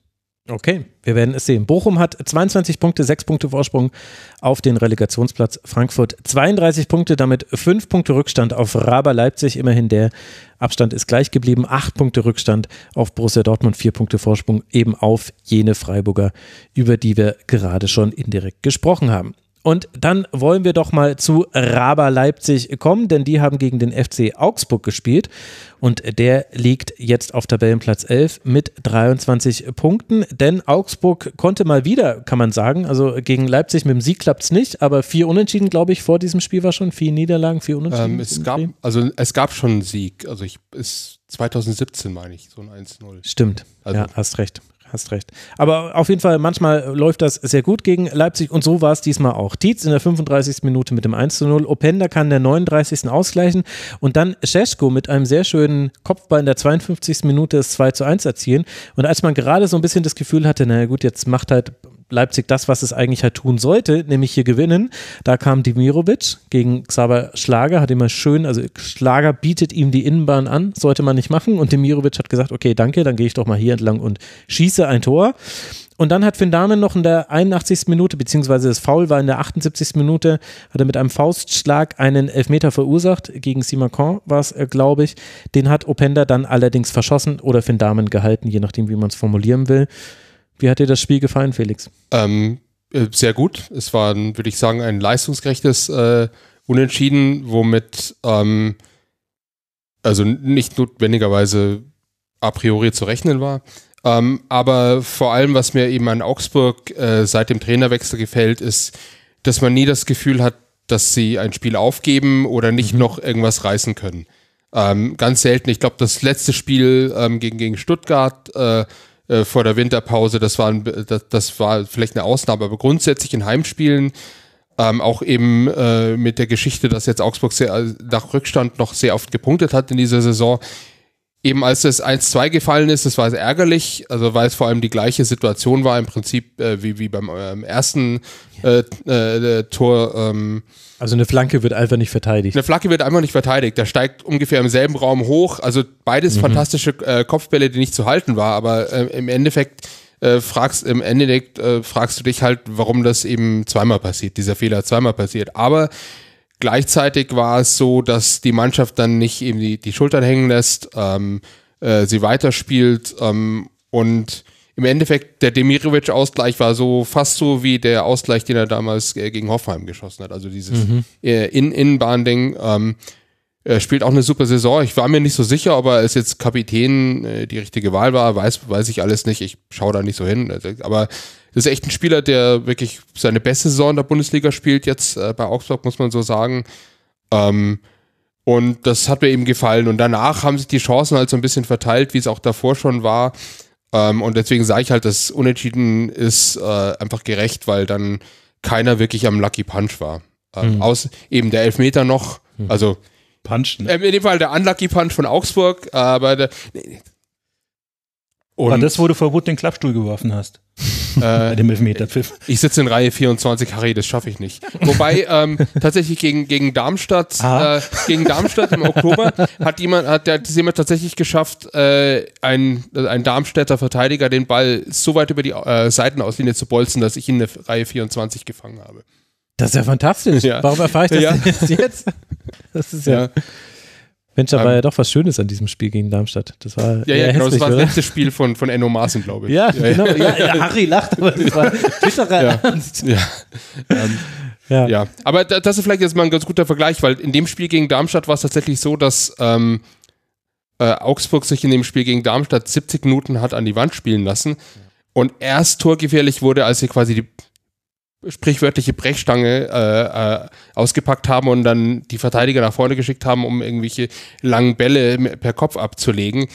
Und das ist jetzt einfach eine ganz andere Mannschaft. Das ist eine Mannschaft, die sobald sie einen Ball gewinnt, aber auch im eigenen Ballbesitz, im Aufbau, äh, weiß, wie sie aufbauen äh, möchte, wie sie in die Angriffssituationen kommen möchte, ähm, wie die anderen sich bewegen. Ähm, und das ist mir jetzt eben im Kontrast aufgefallen, dass ich zum Beispiel ähm, oft den Eindruck hatte, und deswegen müsst, mir dann, müsst ihr mir dann nachher helfen.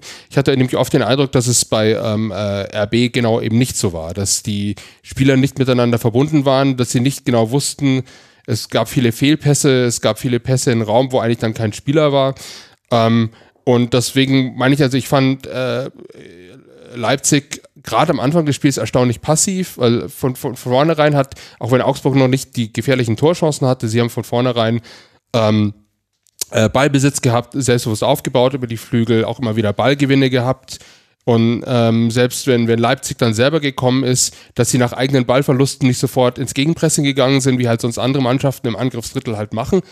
Ähm, das ist mir halt aufgefallen, dass es eine sehr passive Mannschaft war. Liegt das jetzt vielleicht an der Terminierung, dass sie alle dran gedacht haben, okay, Dienstag äh, Real Madrid, Augsburg nehmen wir halt so mit? Keine Ahnung, also ich weiß es nicht, deswegen müsst ihr mir helfen. Das ist das erste äh, Red Bull-Spiel, ähm, was ich äh, über 90 Minuten gehabt diese Saison, äh, weil die noch nicht in äh, München gespielt haben.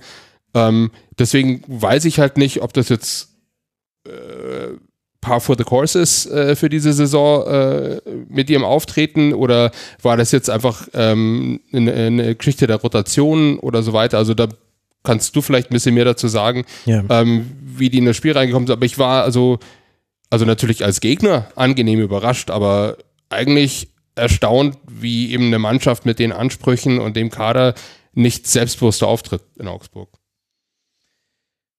Ich finde, dass Leipzig extrem große Probleme im Spiel nach vorne hat, dass das Aufbauspiel oft nicht konstruktiv ist, dass man es aber nicht so sieht, weil die individuelle Qualität dann doch dazu führt, dass der Ball oft dann doch noch in interessante Regionen kommt. Die interessante Region ist immer am Fuß von Xavi oder am Fuß von Olmo.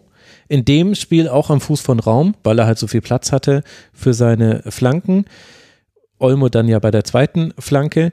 Aber genau diese Zentrumsbesetzung ist ein Problem. Diesmal haben Schlager und Kampel gespielt. Das ist die Kombination, die mir am allerwenigsten gefällt bei Leipzig bisher, weil beide die Tendenz haben, rauszufallen aus ihrer Position und dann ist das Zentrum unbesetzt. Und das kannst du zwar machen, aber ja, wenn du dann einen Flügel, wenn du den überlädst. Und das hat Leipzig aber komischerweise nicht gemacht, obwohl das gegen die 4-4-2-Raute von Augsburg eigentlich schon hätte gehen können. Ich finde, dass ihnen da ein 4-2-3-1 besser stehen würde. Ich verstehe, warum man mit Openda und Cesko letztlich in einer Linie spielt. Openda ist aber meiner Meinung nach nicht gut darin zu erkennen, wann er in welchem Raum gebraucht wird. Ich finde, Openda ist extrem gut, wenn er in den Raum hinein angespielt wird oder wenn er mit Tempo auf den Gegenspieler zuläuft. Bei allen etwas statischeren Dingen und bei allem, was damit zu tun hat, zu antizipieren, wo in zwei Ballkontakten der Ball sein wird, nicht in einem Ballkontakt. Da finde ich, hat Openda echt offene Probleme. Und was man sagen muss, ist, äh, dass, das, äh, dass da auch Marco Rose nicht darauf reagiert hat und in dem Spiel auch nicht. Und das hat nicht gut funktioniert. Aber das Problem ist ein altes. Aber wie gesagt, Leipzig ist halt auch eines der Teams, das ist halt oft mit Qualität, die sie ja haben. Das hat man ja bei Openda auch gesehen. Und ich meine, eigentlich könnte er ja Spieler des Spiels werden, wenn er den Strafstoß auch verwandelt. Dann reden wir hier anders. Dann hätte man das auch 3 zu 2 gewinnen können. Aber eine Sache bei Augsburg, äh, die fand ich sehr bemerkenswert. Also zum einen das bessere Aufbauspiel. Augsburg ist nämlich, finde ich, im Rahmen seiner Augsburg-Möglichkeiten auch so ein bisschen wie der VfB. Die spielen jetzt wirklich einen gepflegten Ball hinten raus oder können ihn spielen. Manchmal kommt immer noch der lange Hafer und so weiter, ist ja auch okay. Aber unter Einbindung von, mit, von Finn Dahmen, äh, ich hätte nie gedacht, dass ich Frederik Jensen auf einer Halbposition mal so gut finden würde, aber es klappt richtig gut. Vargas auf der 10, beziehungsweise am Anfang ganz oft über den rechten Flügel, da hatte Raum echte Probleme mit, später dann hat er es ein bisschen klassischer gespielt. Tietz als jemand, der früh eingebunden wird und nicht spät in den Angriff, gefällt mir sehr, sehr gut. Und, und das wäre eben meine Frage an dich, kann es sein, dass das fehlende Puzzleteil für eine erfolgreiche Augsburger Mannschaft tatsächlich Jakic ist, der jetzt auf der 6 spielt. Ja, aber ich würde sagen, hauptsächlich auf der, aufgrund der Verletzungsanfälligkeit von Dorsch. Weil eigentlich okay, ähm, ja, ist, ja, äh, ist ja Dorsch eigentlich schon seit einer, einer Weile einfach für diese Rolle wirklich vorgesehen und man sieht es ihm ja auch immer wieder an, wenn er spielt, dass er diese Ansprüche hat und dann äh, denen auch durchaus gerecht werden kann aber dann hat man wieder die Geschichte, dann ist er wieder drei Monate weg. Ähm, dann kämpft er sich wieder ran, dann wieder, wieder zwei Spiele und so weiter. Das heißt, ähm, dass du jemanden zuverlässigen in, in der Jakic-Rolle äh, brauchst oder in dieser Rolle brauchst, war klar. Also die Hoffnung war immer Dorsch, ist es, aber ähm, jetzt mit Jakic einen zweiten zu haben, der eben recht Bescheid ähm, den, den, den, den Rücken frei hält, weil Reschbeschei, also er gefällt mir mit seiner, wo wir, wo wir auch als Spieler, der ähm, sehr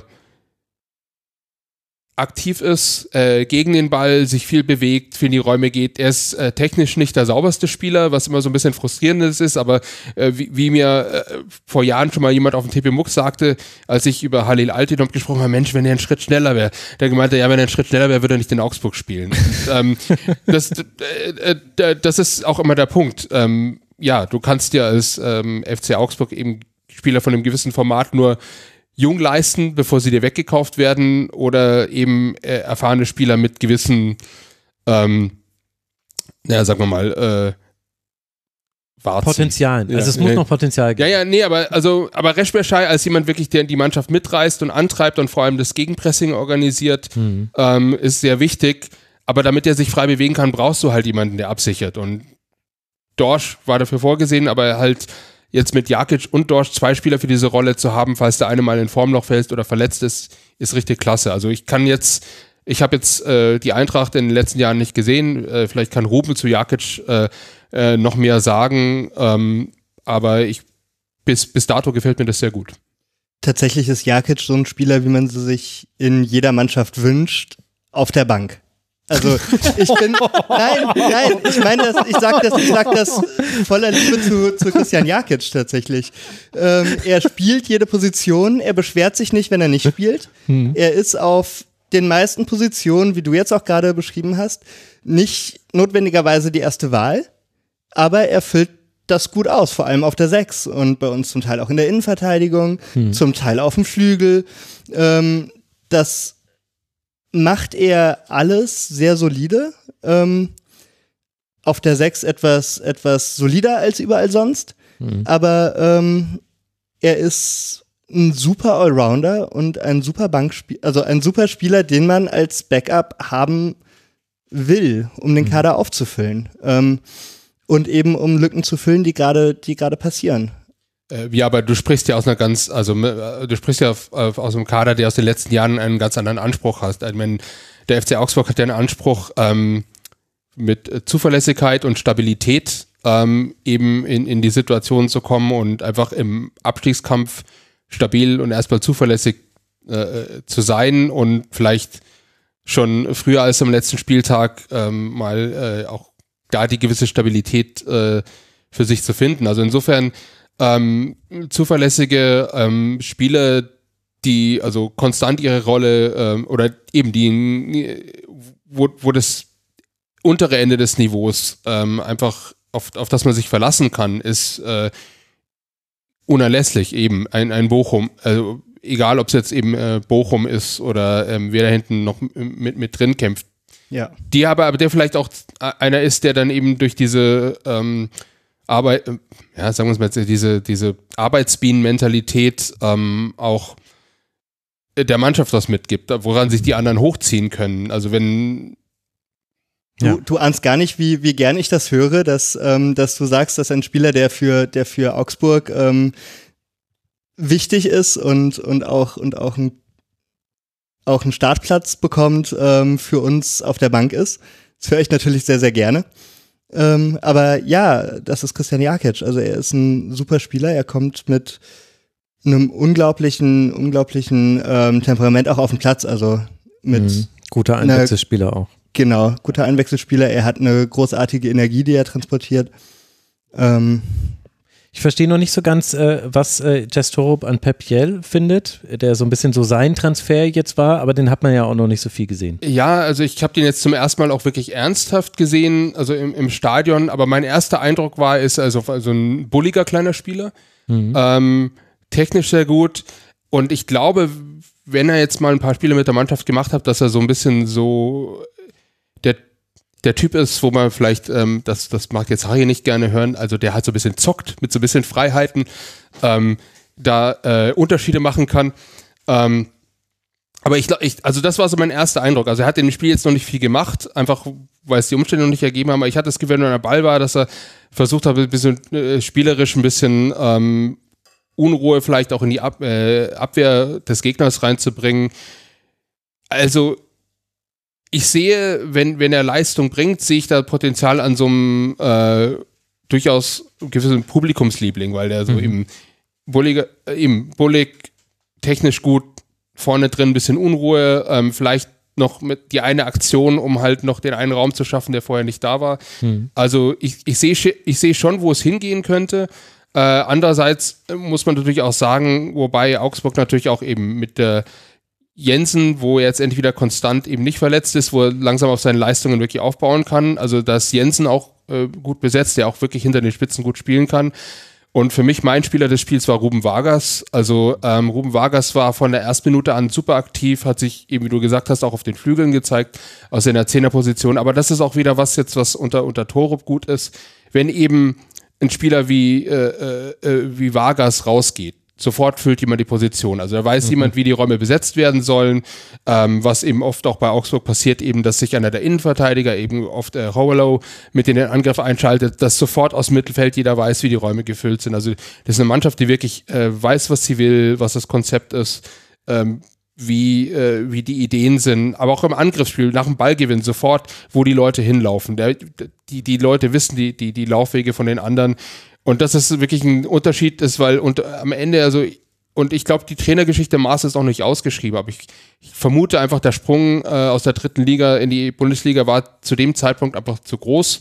Ich, ich weiß, warum sie es gemacht haben. Ich habe das damals auch begrüßt bei Augsburg, aber eben die Spieler waren am Schluss total verunsichert und äh, Maaßen war selber verunsichert. Also da kamen einfach keine Lösungen mehr ähm, von der Trainerbank und unter Torop war halt, der kam an in seinen zwei Wochen da ganz sagt so, am Anfang machen wir erstmal das, das und das. Und seitdem hast du in jedem Spiel danach gesehen, die, die, die wissen, wo sie, wo sie hinwollen als Mannschaft. die wissen, wo sie hinwollen, wenn sie im Ballbesitz sind. Sie wissen, wenn sie gegen den Ball spielen, wie sie nach dem Ballgewinn äh, agieren wollen. Und das gefällt mir halt. Und das kannst, mehr kannst du halt von einer Mannschaft mit den Möglichkeiten von Augsburg einfach, einfach nicht verlangen. Mhm. Dass sie eine klare Idee haben, dass sie eine klare Idee mit dem Ball, dass sie eine klare Idee gegen Ball haben. Ähm, und das ist eigentlich möglicherweise eine der ausgeglichensten Augsburger äh, Bundesliga-Mannschaften, die ich jetzt gesehen habe. Also vom Ansatz her. Ja, finde ich auch. Und weißt du, welchen aus den 70er Jahren noch bestehenden Rekord jetzt Augsburg brechen könnte im nächsten Spiel? Ähm, ach, du meinst mit den meisten äh, Spielen äh, am Stück mit mindestens oh, einem Gegentor mit mindestens einem Damen, Gegentor. Der jetzt 34 Spieltage am Stück immer mindestens ein Gegentor Nicht alle bei Augsburg, möchte Nicht ich sagen. alle bei Augsburg, aber es geht jetzt dann ausgerechnet gegen Mainz 05 darum, ob er vielleicht diesen Rekord einstellt. Und das zeigt aber, wie ausgewogen Augsburg ist. Man hat 36 Gegentore, glaube ich, schon kassiert, aber auch 31 geschossen. Ja, und 31 äh, Augsburger Tore zu dem Zeitpunkt in der Saison ist schon ungewöhnlich. Ja, das, das, und, und deswegen das aber als Grundwissen vorausgesetzt. Also. Aber das äh, nee, aber das, deswegen das gefällt mir. Deswegen es, es gab ja so Spielzeiten, wo, wo man zu diesen Spielen fährt und sich fragt, warum man sich das immer noch antut. Und dann gewinnt man irgendwie so glücklich an einem Freitagabend 2-1 gegen Dortmund. Da hat man so, okay, dafür habe ich mir die 20 Spiele davor angetan. Ähm, aber nee, diese Saison fühlt sich nicht mehr an, als müsste man sich das antun, sondern man sieht wirklich ein, äh, einfach ein, eben für das untere Tabellendrittel oder sogar die untere Tabellenhälfte gepflegten Fußball, guten mhm. Ansatz und die Hoffnung, dass sie jetzt eben mit den kommenden Spielen, weil jetzt ja doch äh, vier relativ schwere Spiele, äh, äh, schwere Gegner äh, hinter sich gebracht hat, also mit Leverkusen zu ja. Hause, Bayern zu Hause, ähm, jetzt äh, genau was Leipzig und genau dann vor Weihnachten noch Dortmund als Heimspiel. Also das war schon jetzt ähm, schwierig. Man hat immerhin zwei Punkte geholt und sein Torverhältnis nicht kaputt gemacht. Mhm. Also ähm, in, in, in diesen Spielen. Äh, und das sind so Leistungen, wo man sich dann dachte, ja, gegen Favoriten ist halt immer einfach, aber eben weil sie auch gegen vermeintlich favorisierte Mannschaften im Ballbesitz gut spielen, habe ich jetzt auch die Hoffnung, dass jetzt gerade in den nächsten sechs Wochen, wo man eben bei Gegner aus, gegen Gegner aus der eigenen Tabellenregion äh, spielt, die hoffentlich die dementsprechenden Punkte dann eingefahren werden, um dann dem Saisonende einigermaßen beruhigt entgegenzusehen. Das war ein unerwarteter Augsburg-Fokus, aber sehr interessant, was du alles erzählt hast. Sieben Punkte Vorsprung sind es vom ersten FC Köln. Hier sind jetzt Begriffe gefallen, wo, glaube ich, viele äh, Zuhörer oder Zuschauer auch nochmal eine Frage haben. Gepflegt, Arbeitsbiene. Was ist denn mit dem Rasen los? Du beobachtest doch aus nächster Nähe, das kann doch nicht sein. Wir ähm, haben doch das jetzt schon geklärt. Vor dem Spiel wird gestreut, dann wird das. Interessanterweise ähm, hat sich ja nur Bayern drüber beschwert, gell?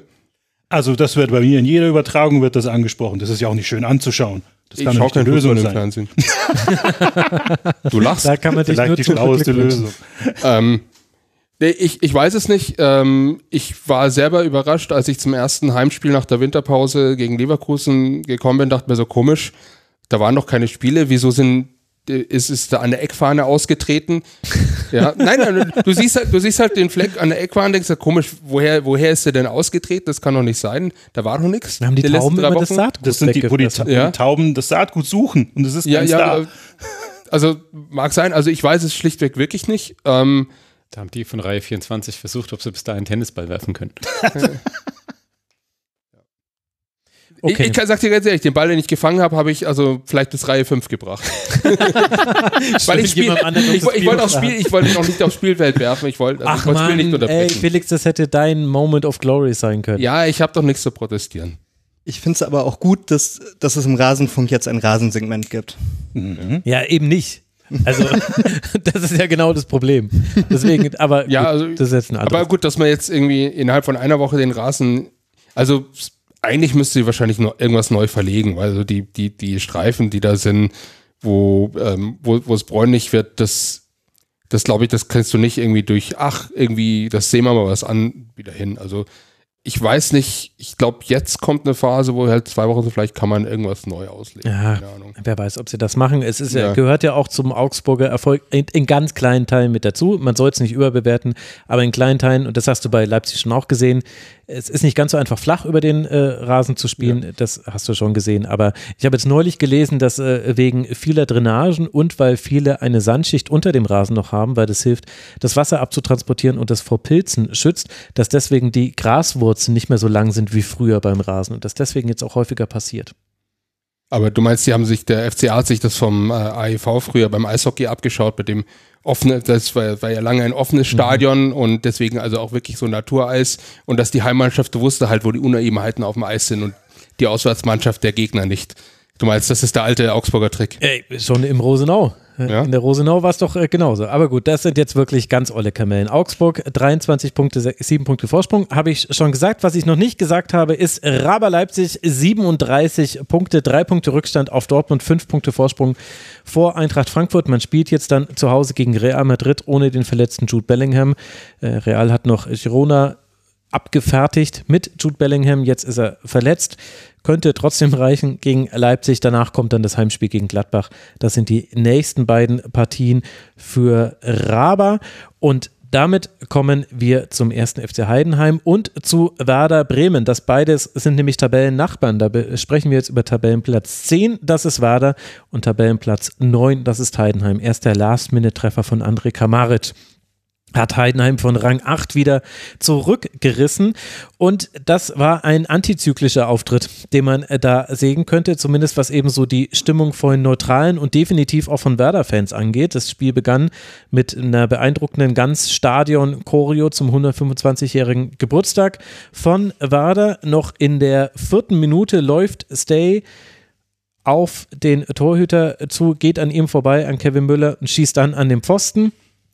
Da konnte man schon ahnen, hm, vielleicht klappt heute nicht alles.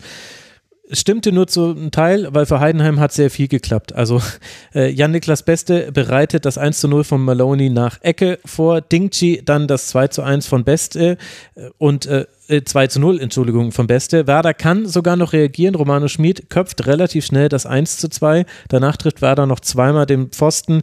Stay hatte schon, ja auch schon am Pfosten geschossen, aber am Ende bleibt es dabei. Heidenheim gewinnt mit 2 zu 1 bei Werder Bremen und der Geburtstag ist ein bisschen verhagelt und auch ja durchaus so manche Hoffnung, die man ja aus dem Werder-Umfeld schon gehört hat, jetzt vielleicht sogar Richtung Europa sich zu orientieren und der Fun Fact zu diesem Spiel kommt aus dem Forum. Ich habe mir leider nicht gemerkt, welcher der HörerInnen es herausgesucht hat. Wir hatten über 50 Kommentare im Forum.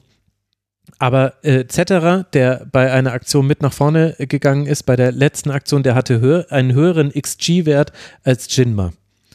Und das deutet vielleicht auch schon darauf hin, wo Werder Bremen ein kleines Problem hatte in diesem Spiel. Wer von euch hat es gesehen, möchte was dazu sagen oder habt ihr irgendwelche Fragen? Soll ich wieder zum Monolog ansetzen? Also ich habe es in der Konferenz gesehen, so wie die anderen Spieler auch. Und äh, fand es tatsächlich ein, was ich so gesehen habe, relativ munteres Spielchen, was eigentlich, fand ich, recht ausgeglichen war, nur dass Heidenheim einfach das macht, was Heidenheim halt sehr gut kann. Also sie sind einfach eiskalt bei Standards. Das war das Erste. Beim zweiten Tor haben sie halt, ähm, hat Bremen ähm, mit einem eigenen Einwurf, glaube ich, den Ball verloren und Heidenheim hat sehr gut umgeschaltet, hat dann mit ein bisschen Glück den Ball auch dahin gebracht, wo er hin muss und aber auch eiskalt das 2-0 gemacht einfach. Dann steht es, glaube ich, in der 18. Minute, habe ich mal aufgeschrieben, 2-0 Heidenheim. Und insgesamt, wenn man das ganze Spiel aber angeschaut hat, Bremen kam nur noch mal leicht zurück, ähm, hätte Bremen da auch locker einen Punkt holen können. Und äh, wenn sie halt ein bisschen besser ihre Chancen nutzen, vielleicht sogar gewinnen. Aber das ist halt das, was eigentlich die ganze Saison Heidenheim soweit auch so ein bisschen, bisschen auszeichnet. Die nutzen einfach das, was ihnen gegeben wird, wirklich sehr gut aus und versauen Bremen da so ein bisschen die Party. Mhm. Definitiv, ja. Ich finde auch, dass es gute Aktionen bei Werder gab. Also um gerade bei, bei Bremen zu bleiben. Der Start mit den zwei Gegentreffern, das war halt ein klares Mismatch. Also Demann ist immer wieder gegen Dingchi ins Laufduell gegangen und Dingchi ist halt der schnellste Spieler der Bundesliga und du hast es gesehen. Und Linen wurde immer wieder rausgezogen und musste dann auf dem Flügel helfen. Und äh, das war dann oft gegen Beste auf der anderen Seite. Und äh, Heidenheim hat aber ein sehr gutes Gespür dafür, wann brechen wir den Angriff in dem Sinne ab, dass wir jetzt nochmal dann doch hinten rumspielen. Wir haben jetzt nicht die ewig langen Ballbesitzphasen, aber die gehen nicht auf alles vertikal, so wie man es vielleicht eigentlich meinen würde bei diesen Spielern. Und da haben die einfach so schlaue Entscheidungen getroffen und Jan-Niklas Beste und Erin Dingchi zusammen mit Tim Kleindienst, der so oft anspielbar ist. Also klar, Tim Kleindienst hat vielleicht nicht die Torquote, die man sich erhoffen würde, aber der ist so gut eingebunden ins Heidenheimer Spiel, da könnten echt so manch anderes Team Eintracht Frankfurt zum Beispiel, die könnten da wirklich mal, schaut mal genau hin, wie quasi Flügelspieler mit dem Mittelstürmer agieren, wie der manchmal rauskippt aus der Position, manchmal aber auch bewusst nicht, damit eben der Raum vorm Strafraum offen bleibt, weil wenn Linien einmal rausgezogen ist, dann kannst du da auch reingehen. Das hat Heidenheim gut gemacht. Schöppner ist dann derjenige, der dann immer in diesen Raum reingeht. Das haben sie wirklich gut gemacht. Und dann halt die sehr guten Ecken. Und das ist zwar so eine Binse, weil inzwischen wissen wir alle, dass die gute Ecken schießen, aber alter Falter waren die gut. Das waren, das, das waren jede Ecke war wirklich ein Geschoss, was irgendwie mit einer Flugkurve, die schwer zu berechnen ist für den Torhüter, dann in den gefährlichen Raum kommt. Also es waren nicht so viele Ecken, aber jede davon, wirklich ausnahmslos jede davon war super getreten. Und das ist eine irre Qualität. Also das habe ich in dieser Konstanz zuletzt von Freiburg ins, vor zwei Jahren war das, glaube ich, so. Da hat Freiburg jede Ecke entweder direkt an das 5-Meter-Eck äh, am Einser gebracht oder eben dann in den Raum am Zweier, wo sie jemanden freigeblockt hatten. Also sehr gut. Also Einser, Zweier ist erster Pfosten, zweiter Pfosten. Und was dann bei Werder das Problem war, neben der Chancenverwertung, äh, war, äh, glaube ich, dass man sich dann so ein bisschen hat mitreißen lassen. Denn Werder hatte Chancen, worin Werder aber halt sehr schlecht war, war diese Chancen auszu nutzen oder erstmal zu Großchancen zu machen. Also es waren 15 zu 11 Schüsse, aber halt nur 3 zu 3 Torschüsse. Zur Wahrheit gehört aber halt auch die drei Pfostentreffer. Also hätte auch sehr gut 2 zu 2 ausgehen können. Duxch allein hätte mindestens ein Tor erzielen können. Und es gab eine Aktion, wo Zetterer mit einem Abwurf war es, glaube ich, alleine eine Großchance von Dux einleitet. Das war absolut fantastisch und hat auch toll in die Stimmung des Spiels gepasst. Es war eben eine besondere Stimmung. Deswegen glaube ich, dass Werder Bremen, das ist zwar ärgerlich, dass man das verloren hat, solche Spiele passieren, aber man hatte auch ein bisschen Pech, dass es einen Strafstoß nicht gab. Den hätte es geben können. Ich finde nicht, dass es ihn geben hätte müssen. Das kann dann so passen. Sie standen ein bisschen zu oft knapp im Abseits. Da haben sie nicht gut drauf geachtet. Das muss noch besser werden. Aber ansonsten ist Werder sehr, sehr stabil.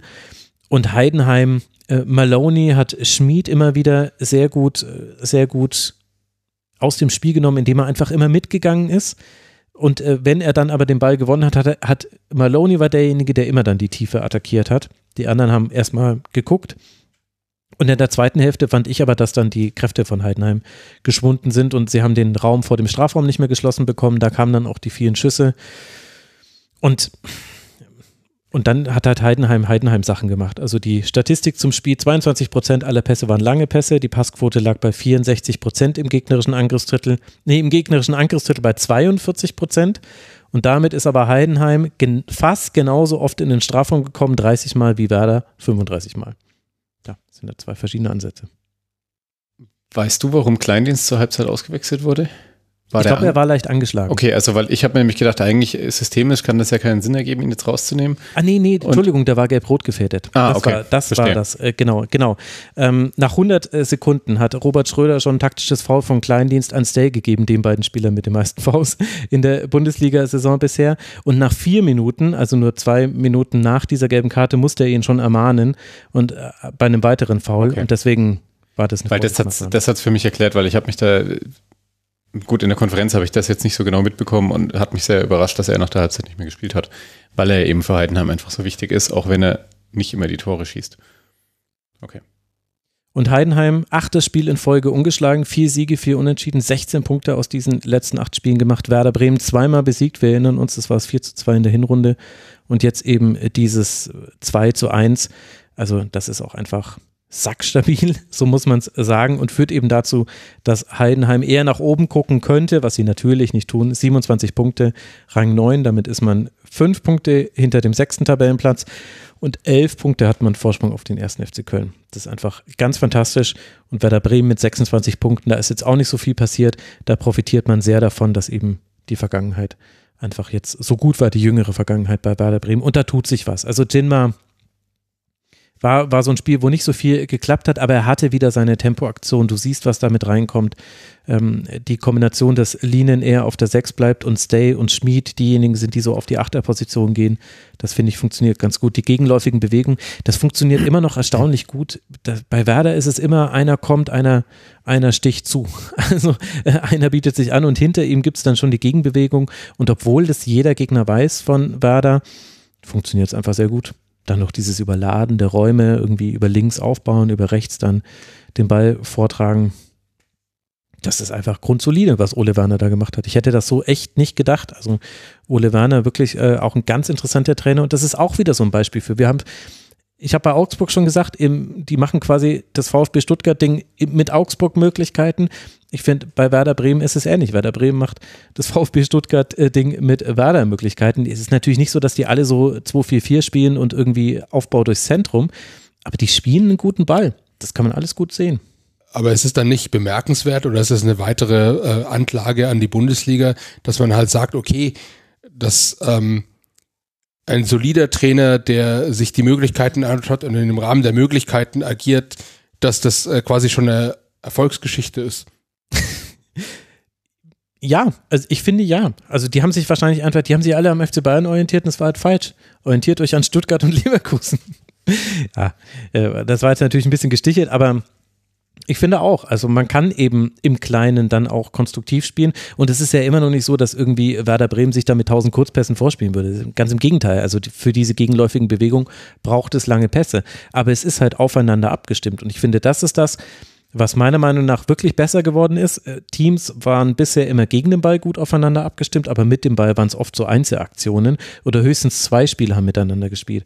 Und jetzt hast du aber mit Werder und mit Augsburg definitiv auch inzwischen Teams, wo du siehst, Laufwege sind auf den Pass, der kommen könnte, abgestimmt. Also, Dux kommt entgegen, Jinma läuft schon diagonal ein, ist dann schon in der besseren Körperhaltung als der Außenverteidiger, der mit dem mitziehen muss. Ganz klassisches Muster.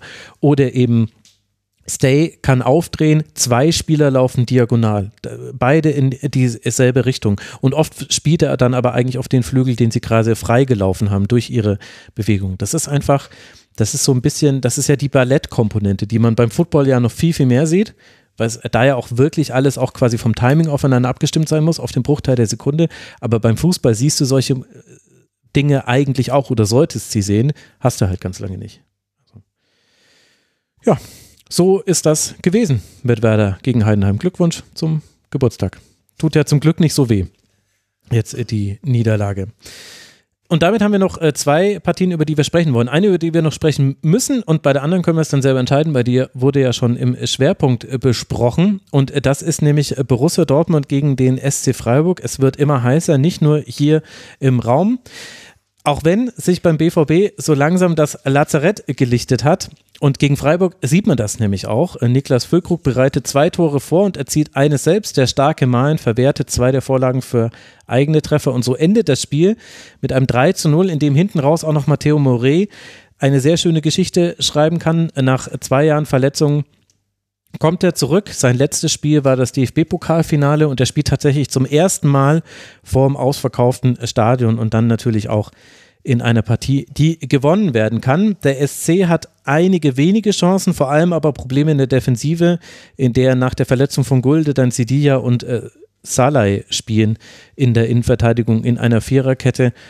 Und da war man dann doch schon deutlich unterlegen in einzelnen Momenten. Wie habt ihr das Spiel gesehen? Wer von euch hat es überhaupt gesehen? Es ist lustig, dass das jetzt immer meine Einstiegsfrage ist. Ich habe nichts davon gesehen. Ich habe gehört, Füllkrug war ganz gut. Gar keine. Ich Spiele. fand, ich fand, ähm, ich habe es gesehen. Ich fand Dortmund oh, tatsächlich sehr gut. Ähm, ich habe mich überrascht, dass die ähm, so weit oben im Moment scheinbar keine Rolle spielen. Hm. Ähm, weil die mir wirklich sehr gut gefallen haben. Die haben ein sehr schönes Vertikalspiel gehabt, die haben ähm, schöne, schöne Diagonalbälle nach vorne gespielt. Ähm, es hat einfach Spaß gemacht zuzugucken, muss ich ehrlich sagen. Und ähm, mich hat auch Füllkrug total überrascht und total überzeugt. Mhm. Ähm, wo ich sagen muss, er hatte, wo ich sagen muss, ähm, dass Füllkrug mich gewundert hat, auch dass, dass Dortmund ihn verpflichtet, weil er für mich so ein grundsolider Stürmer ist, aber niemand, der, niemand, der eine Mannschaft komplett mitreißt oder der Dortmund tragen kann. Aber da hat er mich in dem Spiel auch echt mit zwei Vorlagen und einem Tor was eines Besseren überzeugt. Mhm. Also an die Hörerinnen und Hörer kann ich nur sagen, schaut das YouTube-Video. Harry hat einen ausgepackt. ich weiß nicht, weiß nicht, wie man das weiter kommentieren sollte. Das muss äh, Harry selbst entscheiden, der alte Zündler mal wieder. Kannst du in die Shownotes ein Bild. Ja, also ausgepackt wie also seinerzeit Norbert Nachtwey aus 30 Metern. Ui. Aber das war schon nach seiner Umschulung zum Außenverteidiger, oder? Ja, hat er, ist ja als Offensivkraft damals zum FC Bayern gewechselt. Das war nicht das, was ich sagen wollte. Völlig überraschend.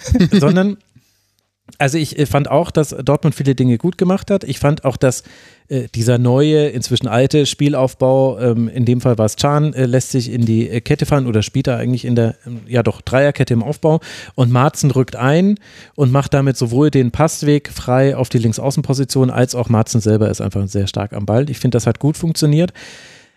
Letztlich muss ich aber sagen, und ich glaube, das ist ein Teil der Antwort darauf, äh, du hast ja gesagt, du verstehst äh, gar nicht so sehr, warum Dortmund nicht eben eine größere Rolle spielt in den höheren Tabellenregionen, weil nicht jedes Team so spielt wie der SC Freiburg gegen Dortmund. Und da muss ich nämlich sagen, da verfestigt sich jetzt was. Ich weiß, dass viele Fans das Spiel gar nicht so kritisch gesehen haben. Ich finde, es war jetzt das zweite Spiel in Folge, wo Freiburg durch sein hohes Anlaufen und durch die Überzeugung, die man hat, die eine Grundüberzeugung in Freiburg ist, hoch den Ball gewinnen zu wollen, sich in Probleme gebracht hat. Weil was Dortmund wirklich immer, immer wieder gemacht hat, wirklich zigmal in diesem Spiel war, einen Spieler, der entgegenkommt, anzuspielen, er lässt prallen und dann wird in den Raum hinter ihm gespielt. Wirklich, es war ein Muster, das hast du hunderttausendmal gesehen. Und dadurch, dass Freiburg immer mitgezogen ist, weil sie immer sie wollten immer früh am Mann sein. Sie wollen natürlich auch verhindern, dass der aufdreht. Also es ergibt auch es ergibt auch Sinn. Aber so hat es Dortmund geschafft, über die Pressinglinien drüber zu kommen. Und nachdem Freiburg das jetzt schon in der letzten Woche gegen Stuttgart so hart gemerkt hat, wie hohes Anlaufen bestraft werden kann, und jetzt in dem Spiel es dann auch wieder so war, dass natürlich mit veränderter Innenverteidigung wegen Verletzung Ginter und äh, Sperre für nicht äh, Gulde, sondern wer hat sich die Sperre geholt im letzten Spiel? Röhl wurde ja gesperrt, stimmt. Das hat damit nichts zu tun. Ginter ist mit Achillessehne ausgefallen. Also sie haben sich dann immer wieder aufziehen lassen und das, finde ich, hat es auch Dortmund einfach gemacht. Und deswegen glaube ich, dass Dortmund stärker gewirkt hat, als es eigentlich ist, womit ich nicht sagen will, es wäre kein gutes Spiel gewesen und so. Beruhigt euch da draußen. War schon ein verdienter Sieg, gut gemacht und so weiter. Aber Freiburg fand ich auf eine Art und Weise naiv gegen Dortmund. Kannst du es verstehen? Das kann ich gut verstehen. Verdammt. Ich habe eine geschlossene Frage gestellt und äh, ich wurde äh, dafür bestraft. Auf der anderen Seite hat Dortmund schon einzelne Dinge zugelassen. Also es ist erstaunlich, wie Griffo immer mal wieder sich dann doch Chancen herausspielt. Ähm, aber bei Freiburg habe ich auch eine Sache gesehen, die könnte jetzt in der Zukunft ein Problem werden. Bei Höhler und bei Eggestein ist mir das aufgefallen, dass beide mehrmals in Situationen genau einen Tick zu lange gezögert haben und dadurch Chancen, die gut hätten werden können, gar nicht zu Chancen wurden. Die tauchen dann auch in keiner Statistik auf. Es gab nämlich dann doch einzelne hohe Ballgewinne, es gab auch Umschaltsituationen und das war in drei Situationen ganz eindeutig, dass sie die falsche Entscheidung getroffen haben. Eggestein hatte auch später nochmal ein Problem. Also, ähm, das, äh, also er hatte Glück, dass es, dass es äh, für ein mögliches Foul am Beino Gittens keinen Strafstoß gab. Auch, aber auch später wurde er defensiv immer mal wieder überrascht. Und offensiv gab es da Momente des Zögerns und das sollte sich nicht verselbstständigen. Und da fand ich es auch zumindest erwähnenswert, dass Christian Streich nicht eingegriffen hat, denn die Aufteilung zwischen Höhler und Gregoritsch war, Gregoritsch bleibt in der Spitze, Höhler ist derjenige, der tiefer hinter ihm spielt. Ich hätte es genau umgedreht. Also nach der zweiten Aktion, wo Höhler einfach den Moment für den Pass ver verpasst hat, tatsächlich, dann lass doch Gregoritsch die zurückgezogene Rolle spielen und Höhler mal in die Spitze gehen. Vielleicht hätte das schon geholfen. Aber ja, hat, genau, Eggestein hat sich einmal tunneln lassen bei einer großen Chance und bei einem Konter hat er einfach ein bisschen gezögert. Das war nicht ganz so toll. Aber Artubolo hat gut gehalten. Das Wobei du aber mit zwei Toren gegen Freiburg quasi ja schon fast automatisch gewonnen hast. Also äh, wenn ich mir das hier anschaue, Freiburg äh, 26 geschossene Tore auf Platz 7. Ja. Wie kann denn das sein? Ja, schau dir Augsburg an. Müssen Sie sich mal als Vorbild nehmen. Ja, ja, aber könnten Sie tatsächlich ein bisschen als Vorbild nehmen. Also ich finde auch, dass Freiburg größere Probleme hat. Ich weiß, dass weil es halt der SC Freiburg ist und weil es Christian Streich ist und weil man auch schon so oft gesehen hat, dass Freiburg sich aus solchen Situationen bewegt, man das nicht so bewertet in der breiteren Öffentlichkeit, aber 1 zu 3 bei Werder, 1 zu 3 gegen Stuttgart, jetzt 0 zu 3 gegen Dortmund. Es kommt jetzt dann Lens auswärts, zu Hause die Eintracht, Lens zu Hause. Ich finde auch, dass Freiburg große Probleme hat. Ich finde, dass Freiburg für mich gerade eher eins der Teams ist, das da oben rausrutschen könnte. Jetzt sind schon vier Punkte Rückstand auf Eintracht Frankfurt. 28 Punkte hat man und wir haben ja gerade über 27 Punkte Heidenheim, 26 Punkte Werder gesprochen, vorhin über 27 Punkte Hoffenheim. Und Hoffenheim und Freiburg sind für mich diejenigen, die da gerade von der aktuellen Form die schwächsten Teams sind. Auch wenn es kein komplett schlechtes Spiel war in Dortmund. Aber ja, ich bin gespannt, wie das da weitergeht. Und natürlich sind wir auch alle gespannt, wie es für Dortmund weitergeht, das mit 40 Punkten drei Punkte Vorsprung auf Raber Leipzig hat. Dortmund wird jetzt dann zu auswärts natürlich in Wolfsburg spielen und dann bei PSV. Da kann man sich natürlich auch schon drauf freuen. Und dann ist die Frage, ob wir jetzt noch sprechen wollen über das äh, Topspiel. Darf ich äh, kurz eine Einleitung geben und dann gleich das Wort an Harry geben? Und zwar vorhin bei, ähm, bei Union ist ja oft der Name Duki gefallen. Und wie ja natürlich alle wissen, äh, kam Green dieses Day? Jahr vor 30 Jahren das bahnbrechende ähm, Album äh, von gleichnamigen Album von Green Day raus. Und in dem Fall möchte ähm, Harry das Wort geben, äh, und zwar Do you have the time to listen to me whine? Ja. Also, der Punkt ist, also mein, mein, meine Kernaussage ha- hat Max mir gestern weggenommen schon. Du hast eine Viertelstunde, nachdem ich mir hier die Notiz gemacht Ach hatte, ja, das mhm. gepostet, was ich mir aufgeschrieben habe. Nämlich, dass ich, ich sehe vor mir Thomas Tuchel um drei Uhr nachts vor der Taktiktafel. Alles wild durchgestrichen, Pfeile hier, Pfeile da und sagt, jetzt habe ich eine geile Idee und dann kommt das raus, womit äh, gegen Leverkusen gestartet wurde. Und das hat die Sache, sagen wir mal, vielleicht nicht leichter gemacht, die ohnehin schon sehr, sehr schwer war. Und Boy sieht schlecht aus, hinten wie vorne.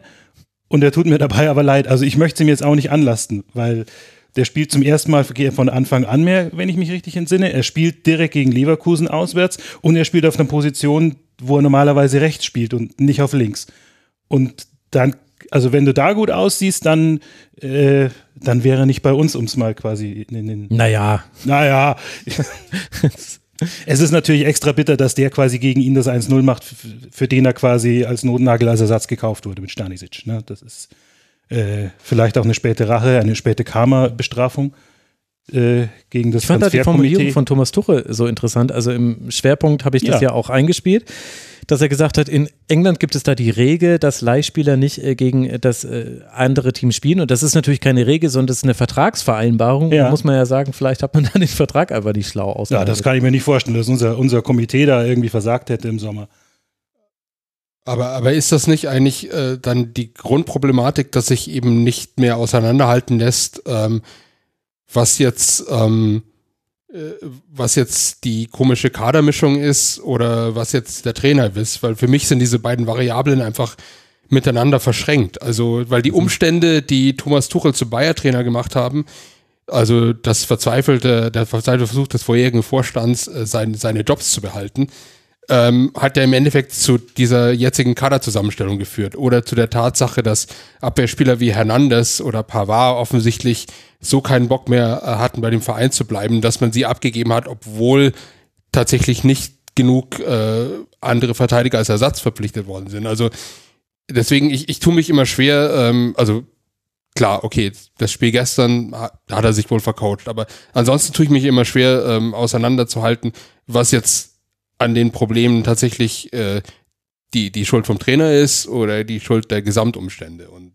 das, ähm, und deswegen weiß ich mal, wenn ich mir immer hört, so, ja, der Tuchel, der muss weg, sag ich, ja, ich weiß jetzt gar nicht, ich weiß jetzt gar nicht, wer jetzt mit der Mannschaft einen besseren Job machen würde, zumindest kurzfristig. ja. Also, und dann kann, dann kann man auch sagen, okay, dann denkt man halt im Sommer um und muss man das jetzt halt ertragen. Ich weiß nicht, also schneidet Jupp Heynckes da schon automatisch das Telefonkabel durch, wenn Ich, Bayern ich zur wenn Uli anruft, würde ich anstelle von Jupp nicht mehr ans Telefon gehen. Auf gesperrte gar keinen Nummer. Fall. Äh, weil Geburtstag ist ja, glaube ich, im Oktober. Also ich würde jetzt auf jeden Fall bis äh, Juni nicht ans Telefon gehen, wenn Uli anruft. Also, äh, dass man jetzt sagt, da ist der Tuchel an allem schuld, das glaube ich, äh, da muss man schon sehr naiv sein, um das anzunehmen. Also Ja, vor allem hat man wenige Bayern-Spiele vor Tuchel dann gesehen. Tatsächlich ja. Also es ist äh, gefühlt, also das ist jetzt wirklich gefühlt, sind die Spiele ja seit zweieinhalb Jahren immer die gleichen. Und es entscheidet sich immer bloß quasi an der Qualität vom Gegner, ob es dann reicht oder nicht. Und lange hat es gereicht, weil halt der Gegner auch wusste, hoppala, die Bayern kommen, das geht garantiert sowieso in die Hose. Und das Problem ist, dass bei Leverkusen offensichtlich nicht genug Spieler informiert waren. dass jetzt der FC Bayern kommt und das deswegen automatisch in die Hose geht. Oder sie waren sehr gut informiert, weil äh, Xavi Alonso Einblick in solche äh, Vereinsstrukturen hat und er hat ja in genug solchen großen Vereinen mit einer großen Historie selber gespielt, äh, um die Dynamiken sehr gut zu kennen. Ja, ähm, das ist natürlich jetzt auch immer bei jeder Analyse so ein bisschen äh, Küchentischpsychologie, weil also ich glaube nicht, dass da jemand unmotiviert ins Spiel geht, weil jemand, der nicht in jedem Spiel motiviert ist, der wird, glaube ich, kein Fußballprofi auf dem Niveau. Davon gehe ich jetzt mal ganz naiv aus. Ich glaube aber trotzdem, dass du dich leichter tust, wenn du was gewinnen kannst, als wenn du was zu verlieren hast. Und auch wenn du jetzt als Zweiter als FC Bayern antrittst bei Leverkusen, kommst du trotzdem mit äh, einer Dekade an Meisterschaften im Rücken und du weißt, da, ich könnte jetzt bei der Mannschaft dabei sein, die das zum ersten Mal seit elf Jahren verkackt. Und deswegen ist das Gefühl, glaube ich, wenn der Druck kommt, dann ein anderes, als wenn du als Leverkusen äh, Morgenluft witterst. Das glaube ich auch. Ich meine, ich habe jetzt natürlich den Vorteil, ich habe schon mal zwei Stunden über dieses Spiel gesprochen und alle seine Implikationen. Ich versuche mich jetzt nicht äh, zu wiederholen. Also gerade diese Frage, was ist Kader, was ist Trainer, da haben wir lange drüber gesprochen. Und äh, Steffen, Steffen Meyer, der da ja für die Bayern-Perspektive auf dieses Spiel da war, ich finde, der hat eine sehr, sehr richtige Sache ge gesagt, die aber total banal ist und komischerweise aber in der öffentlichen Diskussion trotzdem untergeht. Man sollte ja eigentlich erstmal nur auf die sportliche Entwicklung blicken.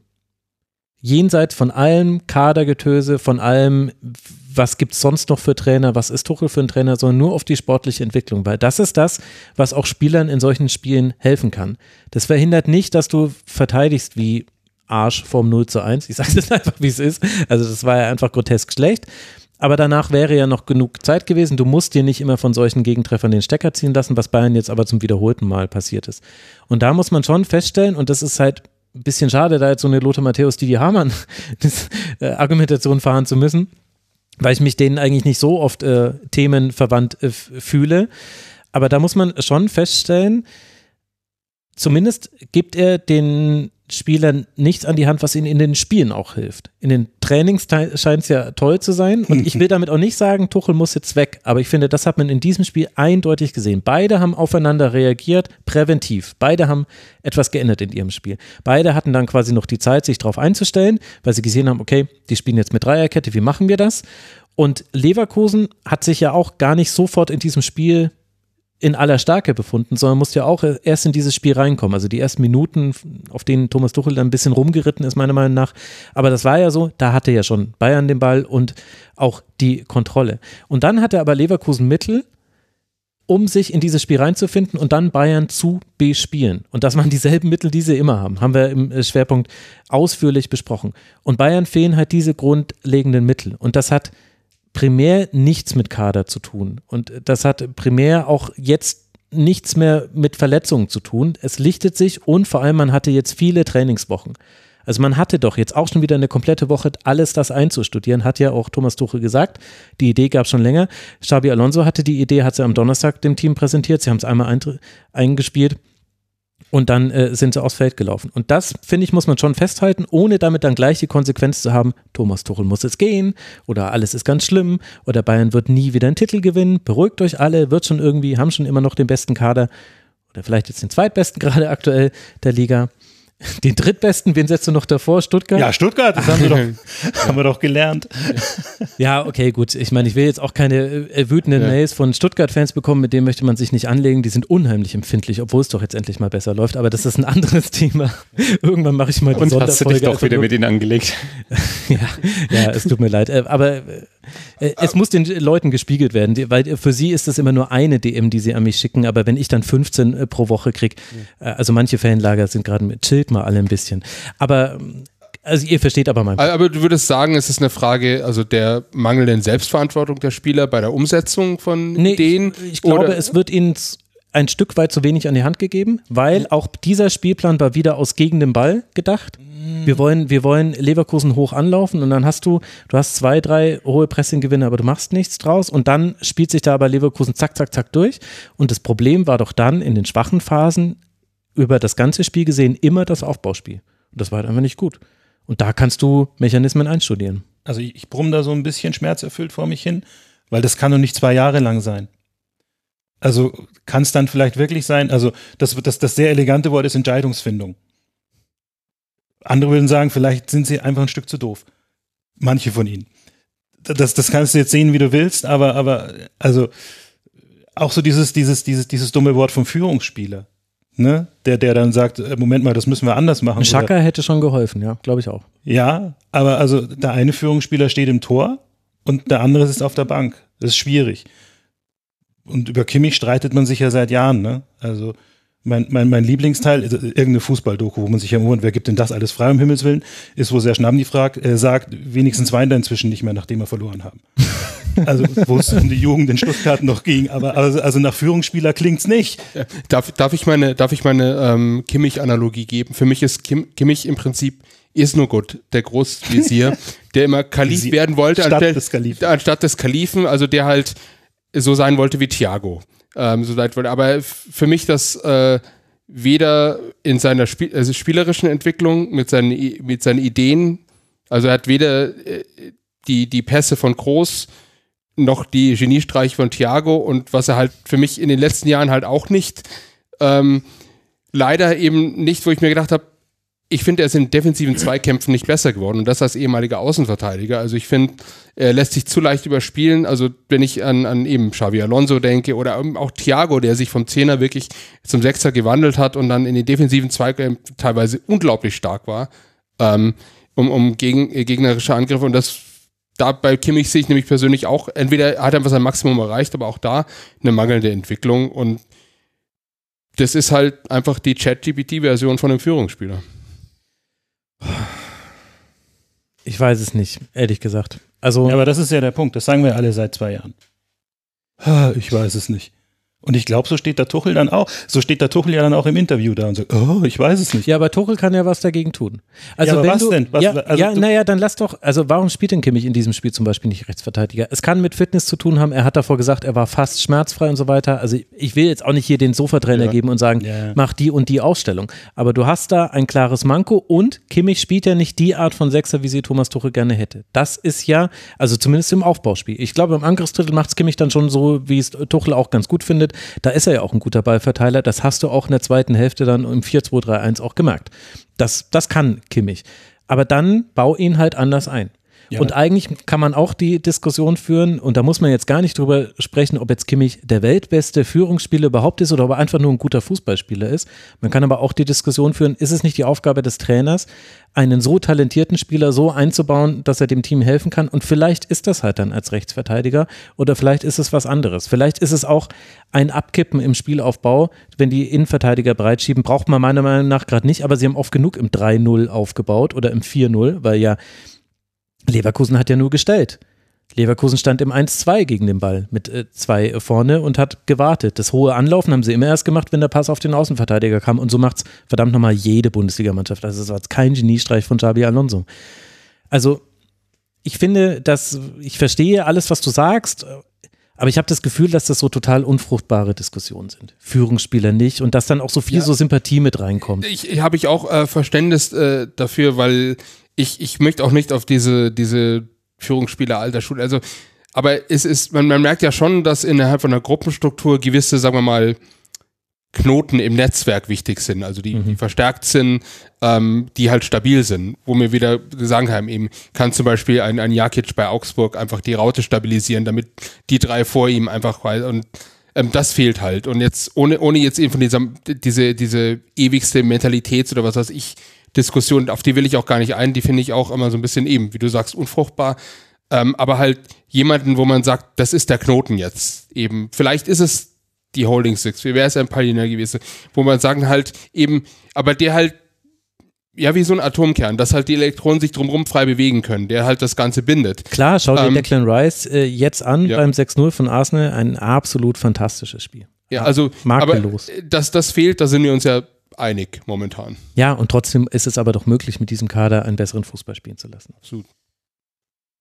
Ja, aber du hast trotzdem immer noch diesen Disconnect immer irgendwo so zwischen Mittelfeld und Stürmer tatsächlich. Mhm. Also der kommt. Wie haben oft- 18 Ballkontakte für Kane, keiner im Strafraum, hat dir das nicht gereicht?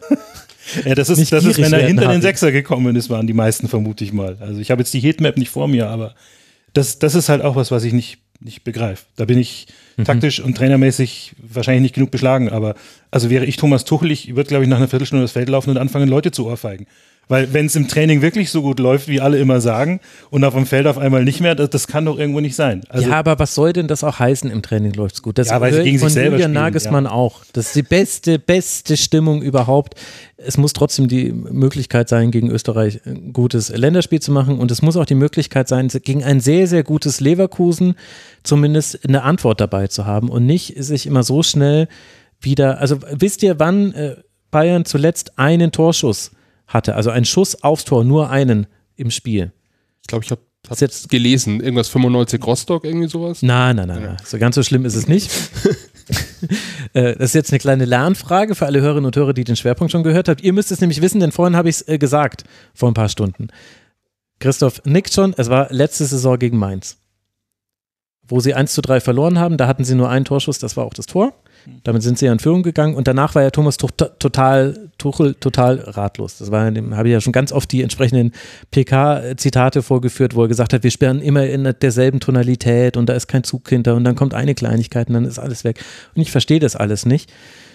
Und auch diese Elemente waren wieder zu sehen. Und dann ist es, und da muss, es gibt nicht den einen, es gibt nicht, Tuchel ist nicht das Problem, es sind nicht einzelne Spieler das Problem, aber im Gesamten bringen sie gerade überhaupt nicht ein, ein gute, eine gute Leistung aufs Feld. Und das wird dann, das wird dann begleitet von einer Präsentation neben dem Feld, die ich auch nicht als optimal nennen würde, die nicht die Hauptaufgabe eines Trainers ist. Aber Thomas Tuchel ist schon ein bisschen arg darauf rumgeritten, dass äh, Leverkusen aus einem Expected Goals drei Tore gemacht hat. Das macht nämlich Leverkusen gerade die ganze Zeit. Die überperformen die ganze Zeit. Ich, vorhin gab es auf YouTube von Chris ein 10.000 Zeichen Kommentar, 36 Minuten nachdem die zweistündige Fokusfolge online war, wo es wesentlich um diesen Punkt ging, dass sie überperformen. Stimmt auch. Also Trotzdem, ja, egal. ins virtuelle Phrasenschwein, aber immer Glück ist auch können. Na, Gott sei Dank haben wir das jetzt geklärt. Ja. Also, Nee, aber also du würdest sagen, das Problem ist eigentlich das fragile Münchner Ego. Nein, äh, da- das, Das ist einfach nicht fragil. fragil. nee, Nee, ha, Habe ich dir den Das- Rang als Provokateur abgelaufen? Das Problem ist, dass der FC Bayern als dasjenige Team, das oft die Richtung vorgibt, in der sich der deutsche Fußball bewegt, weil da eben viele Nationalspieler spielen, die wesentliche Entwicklung nicht mitgegangen ist. Was, was ist denn der rote Faden dieses, äh, dieses äh, Gesprächs hier über den Bundesligaspieltag, dass wir immer mehr Teams haben, die im Rahmen ihrer Möglichkeiten einen guten Spielaufbau haben, eine produktive, konstruktive Art ins Angriffsdrittel zu kommen und da dann auch weitere Ideen ins Strafraum zu kommen. Da hört es dann bei vielen, muss man ehrlicherweise sagen, auf. Da kommen dann auch die 31 Flanken von Wolfsburg nochmal.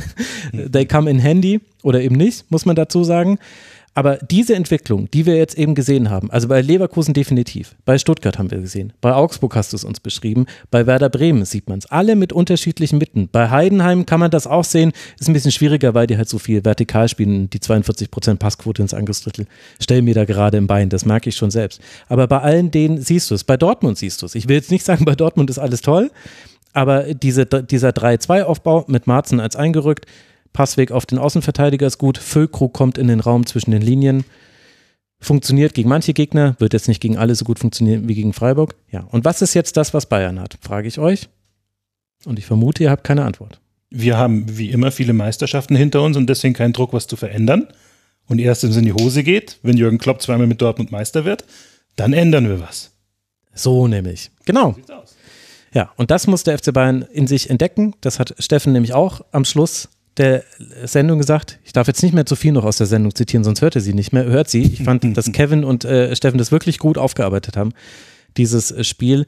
Äh, Steffen hat gesagt, ich paraphrasiere, der FC Bayern muss die Gier wieder in sich entdecken, die diesen Verein oft ausgezeichnet hat, immer dann, wenn es nicht gut lief, das nicht akzeptieren zu können, sondern zu sagen, und jetzt verändern wir die Dinge, die nötig sind, um eben wieder auch den besten Fußball in Deutschland zu spielen. Und nicht den erfolgreichsten, sondern den besten. Und Leverkusen war ganz okay, oder? Müssen wir nicht mehr drüber sprechen. Gut. Wollen wir noch Spieltags-Awards machen? Ich habe es nicht angekündigt, weil ich nicht wusste, wie lange wir aufnehmen. Das heißt MVP, Unsung Hero und Moment des Spieltags. Würde da jeder von euch was zusammenkriegen? Bei euch beiden weiß ich schon, Christoph Gruben, dass ihr euch ein bisschen vorbereitet habt. Ich fülle die Lücken. Felix kann komplett aus Augsburg gegen Leipzig sich bedienen. Den Klappstuhl sehe ich als gesetzt an. Wollte gerade sagen, also das ist dann der Moment äh, eben. Gut. Also, Unsung Hero haben wir ja gerade ähm, äh, Christian Jakic, dann mache ich einfach Christian Jakic, Unsung Hero äh, und MVP Ruben Vargas. ja, so schnell kann das nämlich auch gehen. Liebe Hörerinnen Keine und Hörer. Begründung, einfach raus. Ja, ja, gut, also das haben wir ja ausreichend begründet. Dann, äh, Harry darf noch ein bisschen überlegen. Ja, ich, ich würde sagen, also Unsung Hero würde ich sagen, den Leverkusener Super Mario hinterm Tor. Den fand ich relativ stark tatsächlich. Möchtest du das noch Dann- weiter begründen? In, nee, einfach, einfach in seiner Gesamtheit als Erscheinung und weil er so wunderschön in dieses Bild gepasst hat, diese völlige Überschwänglichkeit, die da in Leverkusen ausgebrochen Das ist. heißt, du nimmst nicht den nervös äh, vor sich hin essenden Papst, den es auch Nee, gab. nee, ich würde den Super Mario nehmen, weil der, also ich denke, also ich da, in Leverkusen sägen sie ja jetzt oben die Türrahmen aus, damit sie mit der erhobenen Faust durchkommen. Und das finde ich, hat dieser Super Mario äh, wesentlich besser dargestellt als der nervöse Papst. Der war aber auch nicht schlecht. Ähm, mein MVP sportlich gesehen, einfach weil ich jetzt ein bisschen Angst vor ihm habe nach den zwei Spielen, ist Andrich. Tatsächlich. Aber also auch Ich glaube, auch. Pavlovic hat Angst vor ihm. Ja, das, der, hat, der hat was gelernt, hoffe ich wenigstens dann wenig, äh, von ihm tatsächlich. Äh, würde aber alternativ noch Felix äh, benennen, weil er einen wunderschönen Begriff gesagt hat, von dem ich erwarte, dass du ihn etablierst, nämlich Knotenspieler. Ja, okay. Knotenspieler, weil was helfen dir viele Schienenspieler ohne Knotenspieler? absolut. Ich freue mich total auf die Kickerknote des Spieltags. Ja. Und mein Moment des Spieltags war äh, ein Moment äh, beim, bei der Kommentierung von äh, Augsburg gegen Leipzig, äh, wo Leipzig in Konter gelaufen ist und der äh, Kommentator gesagt hat, jetzt zwei Top-Fußballer gegen Udo Kai. Das habe ich auch gehört. Das finde ich auch gut. Und ist aus dem Konter was geworden? Nein. Sehr gut. Sehr, sehr schön, Harry. Christoph, dann, äh, wir machen anscheinend alle drei Kategorien gleichzeitig. Also Ja, habe ich auch gehört. Also Unsung Hero habe ich jeden einzelnen Köln-Fan, der den Karneval sausen lässt, um für diesen, dieses Schmankerl in diese Schmankerstadt Sinsheim-Hoffenheim zu fahren. Das hat sich mit Sicherheit gelohnt. Also Respekt dafür. Ähm, Und auch sehr schnell am Pyro gewesen. Verurteilen wir natürlich, Pyro verboten, ganz gefährlich, aber wie schnell nach diesem 1 zu 0 von Max Finkgräfe, also die haben nicht damit gerechnet, dass der 20 Meter drüber geht, so Die wie Frage das ist, musste ja auch wie hoch langsam mal muss der gezündet werden, sein weil das Hal- Halbwerksdatum langsam mal abgelaufen ist. So viel Wie hoch muss der XG zum Zünden sein? Das ist die Frage. Wie bitte? Wie hoch muss der Expe- Expected Goals Wert sein, damit du zündest? Das ist die Ach so. Frage. 0,04 war es bei diesem äh, Schuss. Kann ich dir Siehste? sogar beantworten. Das weiß der auswendig. Was Wurde halt- stimmt es mit wurde, dir nicht? Es, es wurde eingeblendet. ja, äh, vor Ihr wart doch Stunden. mit dabei. Ja, ich weiß es auch nicht mehr. Ja, okay. Ähm, Ach nee, du nicht. Oder hast du das Tor Nee, verpasst? ich habe es nicht gesehen. Ach so, du hast es verpasst. nee, du hast das genau. 1 zu 1 ich habe das verpasst. 1-1 verpasst. Gut, das ist äh, toll für die Hörerinnen und Hörer. Ja, absolut. Äh, Moment des Spieltags habe ich, egal was man von den Protesten hält, aber ich finde es eigentlich echt ganz schön, dass ich mir diese Sky Halbzeit, ich nenne es mal Analyse, nicht geben muss, weil einfach zwei Spiele weiterlaufen. Ich finde es eigentlich echt ganz gut. Das könnten die tatsächlich etablieren. Also Und- die Protestkonferenz schreibe ich auf. Ja, aber nur weil ich weiter Fußball schauen kann, ohne mir eine Werbepause bitte. Ja, ja, ja, ja. Genau. Ich verstehe dich. Und MVP des Spieltags einfach, weil wir jedes Jahr hier Super Bowl schauen, bei gutem Essen, Bier und einem Fass. Ähm, der Max. Ja, ach Gott. Ja, komm Leute, das ist ja total albern. Also danke dir, aber das ist natürlich albern. So, Ruben. Moment des Spieltags. Kein schöner Moment, aber ähm, dass, ähm, dass, wir, dass wir als Eintracht direkt das Gegentor gefangen haben, nachdem die Führung war. Das hat, war einfach so bezeichnend für die letzten Spiele. Ähm, Vor allem, weil ja das 1 zu 0 noch in ein äh, in einen Fangesang hineingefallen ist. Ich glaube, äh, auf geht's kämpfen und siegen, glaube ich, oder irgendwie so, wo auch wirklich viel vom Stadion mitgemacht haben. Dann fällt das 1 zu 1. Man denkt sich so, ah Mann, wie wholesome ist das denn? Und dann kam Bruschinski und Ja. Ähm, Unsung Hero, tatsächlich die Fans, die weiter protestieren. Wir haben sie jetzt heute ein bisschen besungen, aber im Großen und Ganzen werden sie schon auch besungen, aber eher mit Schmähgesängen. Ähm, ich finde es, wir haben drüber geredet, ich finde es trotzdem weiter wichtig und richtig, dass das passiert. Und mein MVP ist, wenn ich mich richtig erinnere, Prömel, der den Freistoß von Finkgräfe abgefälscht hat, ähm, damit in dieses Spiel dann doch noch äh, sowas wie Pfeffer kam. Okay, sehr, sehr schön. Das äh, ist alles äh, ganz wunderbar. Dann gucke ich, was ich noch ergänzen kann. Also dann muss ich als MVP, weil wir Augsburg ausreichend gewürdigt haben und es mir eigentlich gar nicht gefällt, da Demirovic rauszuheben, ich muss Max Finkgräfe wählen. Es ist einfach eine der wenigen schönen Geschichten, die Köln gerade schreibt, dass er jetzt eben Profifußball beim FC spielt. Und dieser Freistoß war einfach ganz, ganz fantastisch, auch wenn er mit deinem MVP so ein bisschen Hand in Hand äh, geht. Unsung Hero, da habe ich jetzt den Fehler gemacht, Jakic vorhin zu viel zu besingen. Aber das ist für mich äh, tatsächlich ein ganz wesentlicher Punkt. Aber dann äh, schwenke ich um und gehe auf äh, Senelinen, weil Senelinen macht jetzt ein paar sehr, sehr gute Spiele. Er wird auch vehement im Forum als Unsung Hero gefordert und äh, dann komme ich jetzt äh, den Hörenden hier gerne mal entgegen. Äh, ich finde, er hat auch ein gutes Spiel gemacht, auch, auch wenn er eben öfter aus der Position raus musste. Da kann er ja nichts dafür, wenn Beste auf dem linken Flügel äh, durchkommt. Aber Senelinen hat eigentlich wieder ein sehr stabiles Spiel gemacht. Und Linen ist für mich der Grund, warum Keita eigentlich gar keine Rolle mehr spielt bei Werder. Weil eigentlich, sie haben ihr Zentrum ganz gut stabilisiert bekommen und der macht da auch sehr, sehr viele Räume sehr schlau zu. Also äh, ganz oft gibt es Kontergelegenheiten und dann wird in einen Raum schon gar nicht mehr reingespielt, weil da Linen steht. Also das ist mein Unsung Hero. Und dann mein Moment des Spieltags. Die Werder Choreo habe ich vorhin schon gewürdigt in, im im Intro zu diesem Spiel.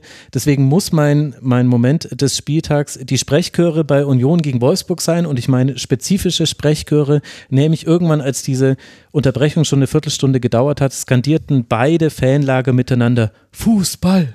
Fußball. Und das fand ich so unglaublich lustig. Ich weiß auch nicht warum. Ich glaube, weil ich dieses Spiel so spät nachts geguckt habe. Aber ich fand's Wahnsinn. Oder weil du nicht das, oder hattest du das Gefühl, dass das, was vorher war, nichts mit Fußball zu tun hatte? Ja, gut, also das ist eine Doppelbödigkeit war. Ja, normalerweise hätte ich diesen Wolfsburg-Witz auch gemacht. Das ist das, was mir alle Wolfsburg-Fans äh, vorwerfen, aber sie waren ja gar nicht so schlecht. Deswegen bin ja ich heute da. Kann ich das machen und ich bin ja eh nicht im Netz, sondern ja, hast du ein Glück. Die reagieren dann nämlich auch ein bisschen verschnupft. Ich kann es aber auch verstehen, weil es nervt ja, wenn man stinkt sportlich. Aber in diesem Spieltag war es ja gar nicht so schlecht. So, das war die Super Bowl-Folge als aller, allerletztes müssen wir alle noch den Super Bowl tippen. Es lag noch nie einer von uns auch nur annähernd richtig, so muss man sagen. Also natürlich hatten wir manchmal den richtigen Gewinner, aber noch nie das richtige Ergebnis. Wir beginnen reihum. Harry muss äh, diesmal anfangen. Weißt du, wer im Super Bowl gegeneinander antritt? Oder Taylor Swift? ja. Ich denke, Taylor Swift gewinnt 21 zu äh, 14. Mhm. Okay, äh, Chiefs äh, 23, San Francisco 18. Ich sag 49ers 21 und die Chiefs 20. Ich bin auch bei 49ers. Ich sag 23, 17. Ich hoffe auf die 49ers äh, und ich tippe 17 zu 13 für die Chiefs. Na, das wird ja ein Spektakel. Ja, da kann ich auch nichts dafür. Möchtest du noch aus dem Off mittippen? Ich sage. Er muss noch kurz rechnen. Ich muss es übersetzen, weil man hört dich nicht. 21 zu. 21 zu zu 34 für die 49ers. Für die Chiefs. Okay, das Sven möchte es jinxen. Vicky, magst du dich beteiligen?